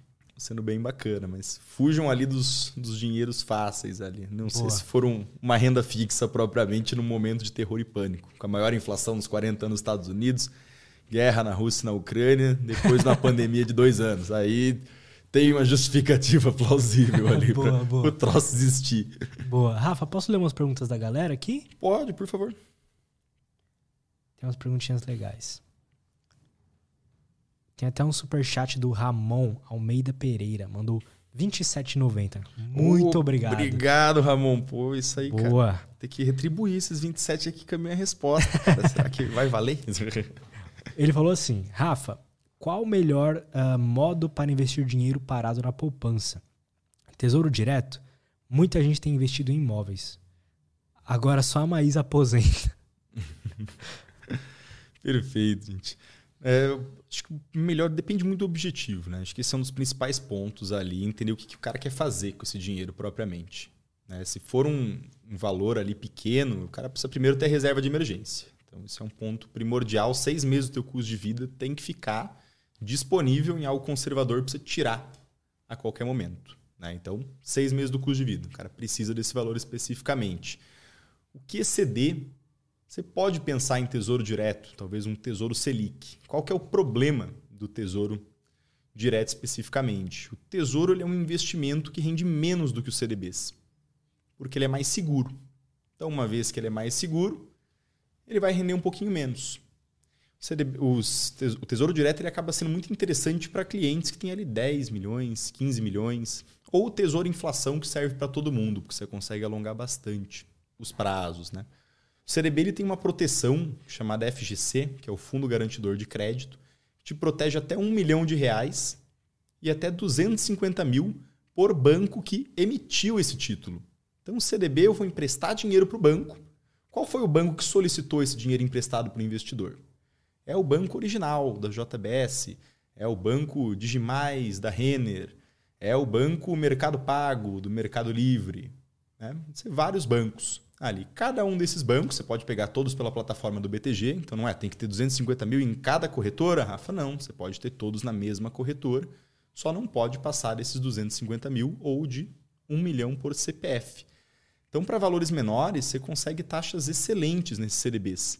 Sendo que enquanto você vai pegar ali no, num CDB uma taxa hoje de 14,5%, você vai pegar um título do Tesouro, você vai conseguir ali um né, 13%, com o mesmo prazo. Então, se você é um investidor gigantesco, preenche o perfil de investidor, isso é importante. né? Mas aí faria sentido você começar a diversificar em títulos do Tesouro. Para o cara que é menor, tem ali 2 milhões, 3 milhões, que já é um patrimônio sensacional, né? você ainda consegue fazer muitas jogadas interessantes ali com CDBs usufruindo do FGC. Eu tenho cliente, por exemplo, que ele tem a conta dele, conta do irmão, conta do pai, conta da esposa, conta do filho mais velho, e ele aproveita esse FGC em vários familiares, assim. É um grupo familiar que é tudo mais ou menos em conjunto, assim, o dinheiro de todo mundo. Então ele falou assim, não, vou, vou aproveitar aqui, porque a gente consegue pegar as melhores taxas dos melhores emissores, Rafa, sem correr risco. E aí, se tem cinco CPFs, você já joga o FGC da família para 5 milhões ali. Aí o cara tem mais uma PJ. Tem um outro cliente meu que ele, ele tem a PJ tem a pessoa física. Tem banco que a gente já está no limite do FGC na pessoa física e na PJ. A gente aproveita né, essas pessoas diferentes, que é a física e a jurídica. Né? Já falei para ele, você não quer abrir uma conta para tua esposa? Disse, não, não precisa. Tem alguma outra empresa aí para a gente abrir conta? Às vezes é umas taxas boas. É, e aí tem a questão do tesouro inflação. Quando que é legal o tesouro inflação? Está explicando um pouco do, do título especificamente. O tesouro inflação ele é chamado de NTNB. Essa parte não é importante, não precisa decorar, mas é legal saber que existe, porque às vezes você vai falar assim, pô, NTNB, o que é isso? É tesouro inflação. Tesouro é quando você empresta dinheiro para o governo. Então, o governo, em algumas situações, ele pega dinheiro emprestado porque ele quer tirar dinheiro da economia. Então, isso é um dos mecanismos de política monetária que a gente conversou lá atrás. Ele emite dívida pública interna ali com esses títulos. A NTNB ela tem dois tipos. Mas vamos falar de uma delas que é o mais interessante. É, ela tem a NTNB principal, que você vai juntar tudo até o final. E a mais interessante, no meu ponto de vista, é a com cupom semestral, que é chamada só de NTNB. Essa NTNB ela vai te pagar a cada seis meses a parcela pré-fixada. Então imagina que tem duas composições ali na rentabilidade dela. Uma é a inflação, que varia. A inflação às vezes está maior, às vezes está menor e uma parte pré-fixada. Essa parte pré-fixada eles vão te depositar em conta a cada seis meses. Aí você consegue alongar por prazos bem longos. Agora está na NTNB para 2060. Então fica legal para a gente fazer algumas contas. É um título sensacional, assim. Você imagina que você vai receber ali 3% ao, a cada seis meses, então meio por cento ao mês, né, se fizesse uma média, num título muita segurança, que ainda vai render inflação. Isso é muito parecido com o imóvel. O imóvel você espera que ele renda a inflação, correto? Você fala assim, pelo uhum. menos a inflação é para ele corrigir. Não é sempre que acontece. E às vezes ele valoriza muito mais do que a inflação, você pegar na localização boa. É, subiu ali a inflação. Né? NTNB sobe para caramba. É, além disso, você vai ter ali meio por cento todos os meses, dividido em duas parcelas a cada seis, né? Então, 3%, 3%. Uhum.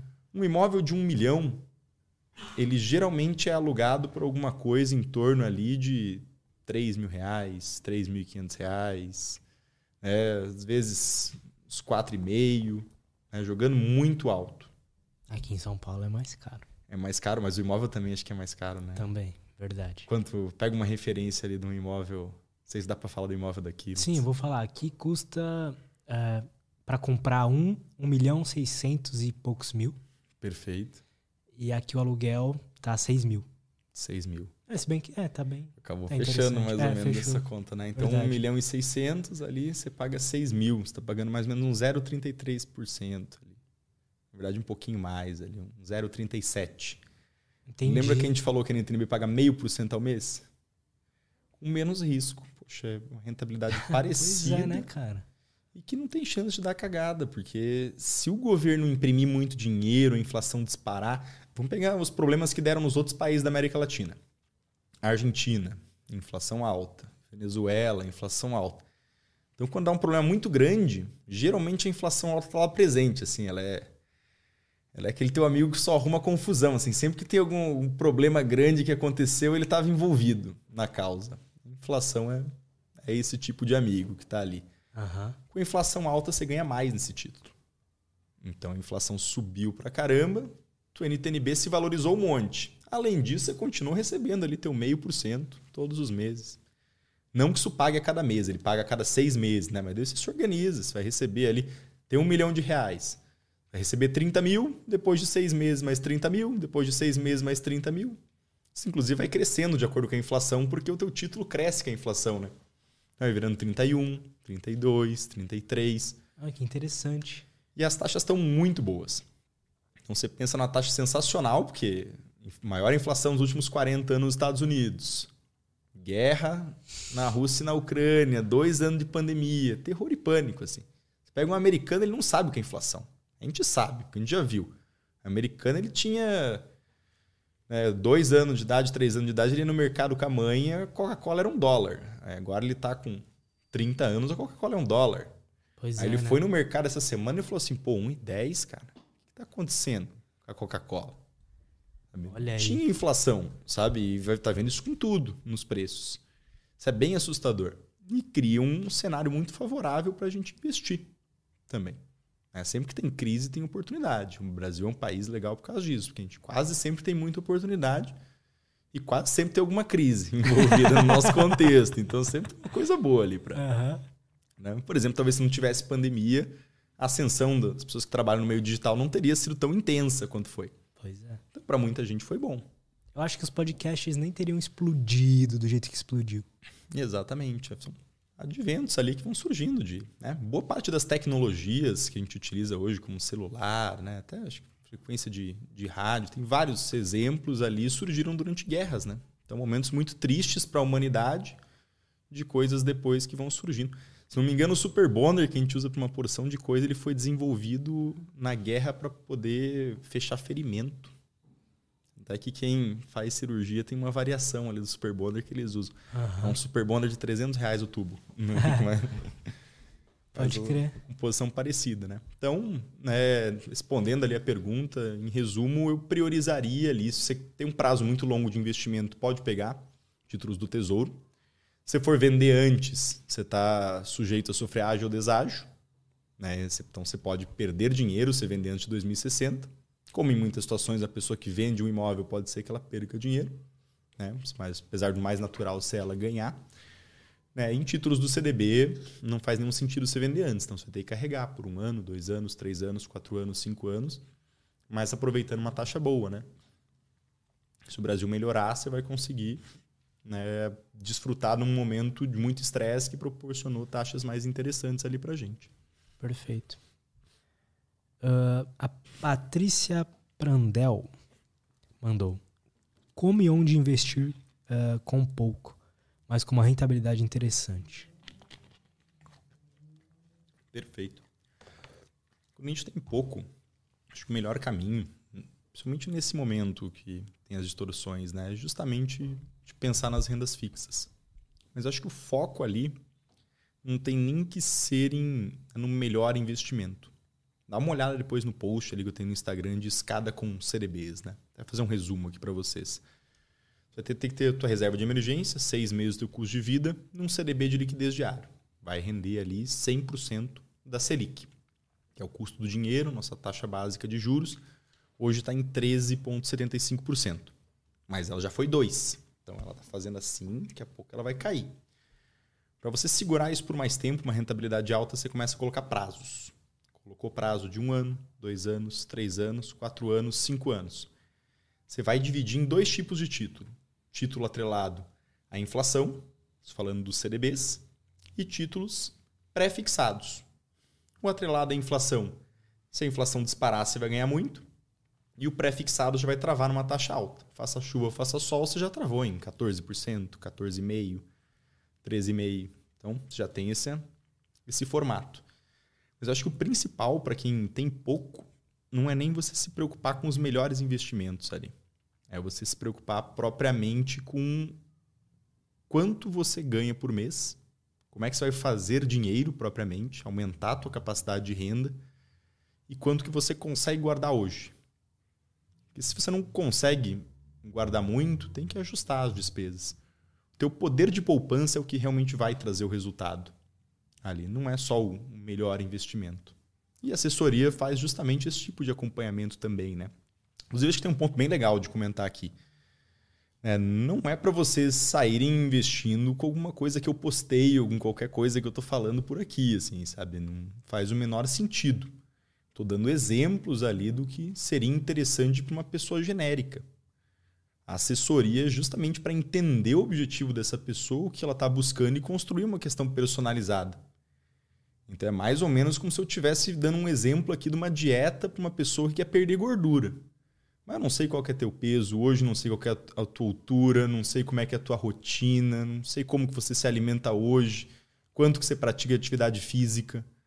É um chute ponderado, assim, a gente está indo numa direção. É que talvez acerte ali mais ou menos, mas para ser algo de qualidade, pô, já tenho mais de 30 mil, Rafa. A gente tem assessoria para mais de 30 mil. Não, já estou com 200, já estou com 300, já estou com um milhão. A gente tem essa capacidade de bater um papo, fazer uma reunião de diagnóstico. Isso não tem custo nenhum para a pessoa. E uma vez que, poxa, não gostei, Rafa, tem problema, não tem custo, não gostei, Rafa, não vai sair negócio. Tá ótimo, obrigado pelo bate-papo. E se em algum momento eu mudar de ideia, eu volto a entrar em contato. Poxa, achei sensacional. A gente conduz o trabalho em conjunto, então não existe nenhum tipo de compromisso marcar uma reunião ali para assessoria. Uhum. É, mas é importante que exista essa conversa para a gente conseguir personalizar, encaixar exatamente aquilo para a pessoa, né? Além do exemplo nutricionista, dá para falar no alfaiate, por exemplo. É, eu sou um cara que minhas medidas são toda, todas erradas aqui, assim, sabe? O braço é muito comprido, né? Cintura muito fina, ombro mais largo. Se o cara não. Né? Agora eu já tenho meu alfaiate de confiança ali. O cara, da primeira vez, tinha que levar umas três vezes o terno lá. Eu media, ele vestia, falava, não deu certo. Vamos lá, tem que fazer assim. Não deu certo de novo. O último ele já acertou de primeira. Ele já falou assim: não, tem que praticamente refazer o terno do zero para ti, Rafa. Tem que cortar um monte aqui na cintura, emenda o bicho aqui. Né? Tem que fazer todo um desenho. É a mesma coisa para portfólio. Tem que ser algo personalizado, tem que ser algo feito ali para a pessoa. É assim que a gente vai conseguir atingir a, a capacidade máxima. Então a gente fala ali de rendas fixas, de CDBs, mas talvez, sei lá, você que é um, uma médica, por exemplo, um dos pontos talvez mais importantes para você hoje seja fazer um seguro de vida, para não dar uma cagada ali, né, você machucar a mão para sempre, nunca mais conseguir operar e aí 10 anos de estudo ali mais residência para medicina foi tudo pelo ralo, porque você não vai conseguir executar aquilo na prática. Então é proteger o principal patrimônio que é teu serviço, a tua geração de renda ali propriamente. Perfeito. Né? Então tem muitas estruturas. Né? Não sei se você não quer se mudar para os Estados Unidos daqui a pouco, então não faz sentido a gente já começar a dolarizar. Você vê como tem infinitas possibilidades, né? Verdade, a gente fala uma né, coisa específica que assim a, a respostinha pronta. Não é assim, sabe? está falando de uma família, está falando né, de um contexto ali, uma pessoa, de uma empresa que precisa ser observado todos os detalhes para que a gente consiga executar aquilo com, com qualidade, com critério e que funcione propriamente. Né? Perfeito. Rafa, cara, nossa, muito obrigado. Obrigado. Adorei, cara. Aprendi muita coisa. Parece que. O legal do podcast é isso, né? Sempre vem alguém fala alguma, algum assunto diferente, assim, a cabeça vai expandindo. E hoje foi foda, cara. Aprendi muita coisa boa, cara. Fico feliz, Muito amigo. Obrigado, pra mim foi um prazer enorme também. Aí me chame mais vezes, que eu Com gosto certeza, desse tipo cara. de brincadeira aqui. Com certeza. Vamos bater E quando for para Floripa, vamos tomar um café, vamos, vamos. dar umas risadas ali, vamos almoçar e. Né, Com certeza. Vamos organizar para quando é que você vai se mudar ali pra Floripa, com a equipe toda aqui. Vocês vão ver que isso vai acontecer. A gente fala assim, o Lara falou isso há seis meses atrás e aconteceu. Pô, cara, ia ser um sonho mesmo lá. Tenho muita vontade de conhecer, morar então. Eu, como eu já falei, eu tenho a impressão que eu vou me apaixonar por lá. Mas é. Vai, Mas é vai. é isso. É. Fechado, Rafa, meu amigo. Aquele abraço. Muito obrigado. mesmo. E vamos muito obrigado. Vamos. vamos. lá, gente. O Instagram do, do Rafa tá aí na descrição. Vão lá, ah, acompanhem ele. Todos os links dele estão aí na descrição. Vão lá, sigam ele, acompanhem. E é isso. Muito obrigado por todo mundo que acompanhou a gente até aqui. Uh, se inscreva no canal. Até a próxima e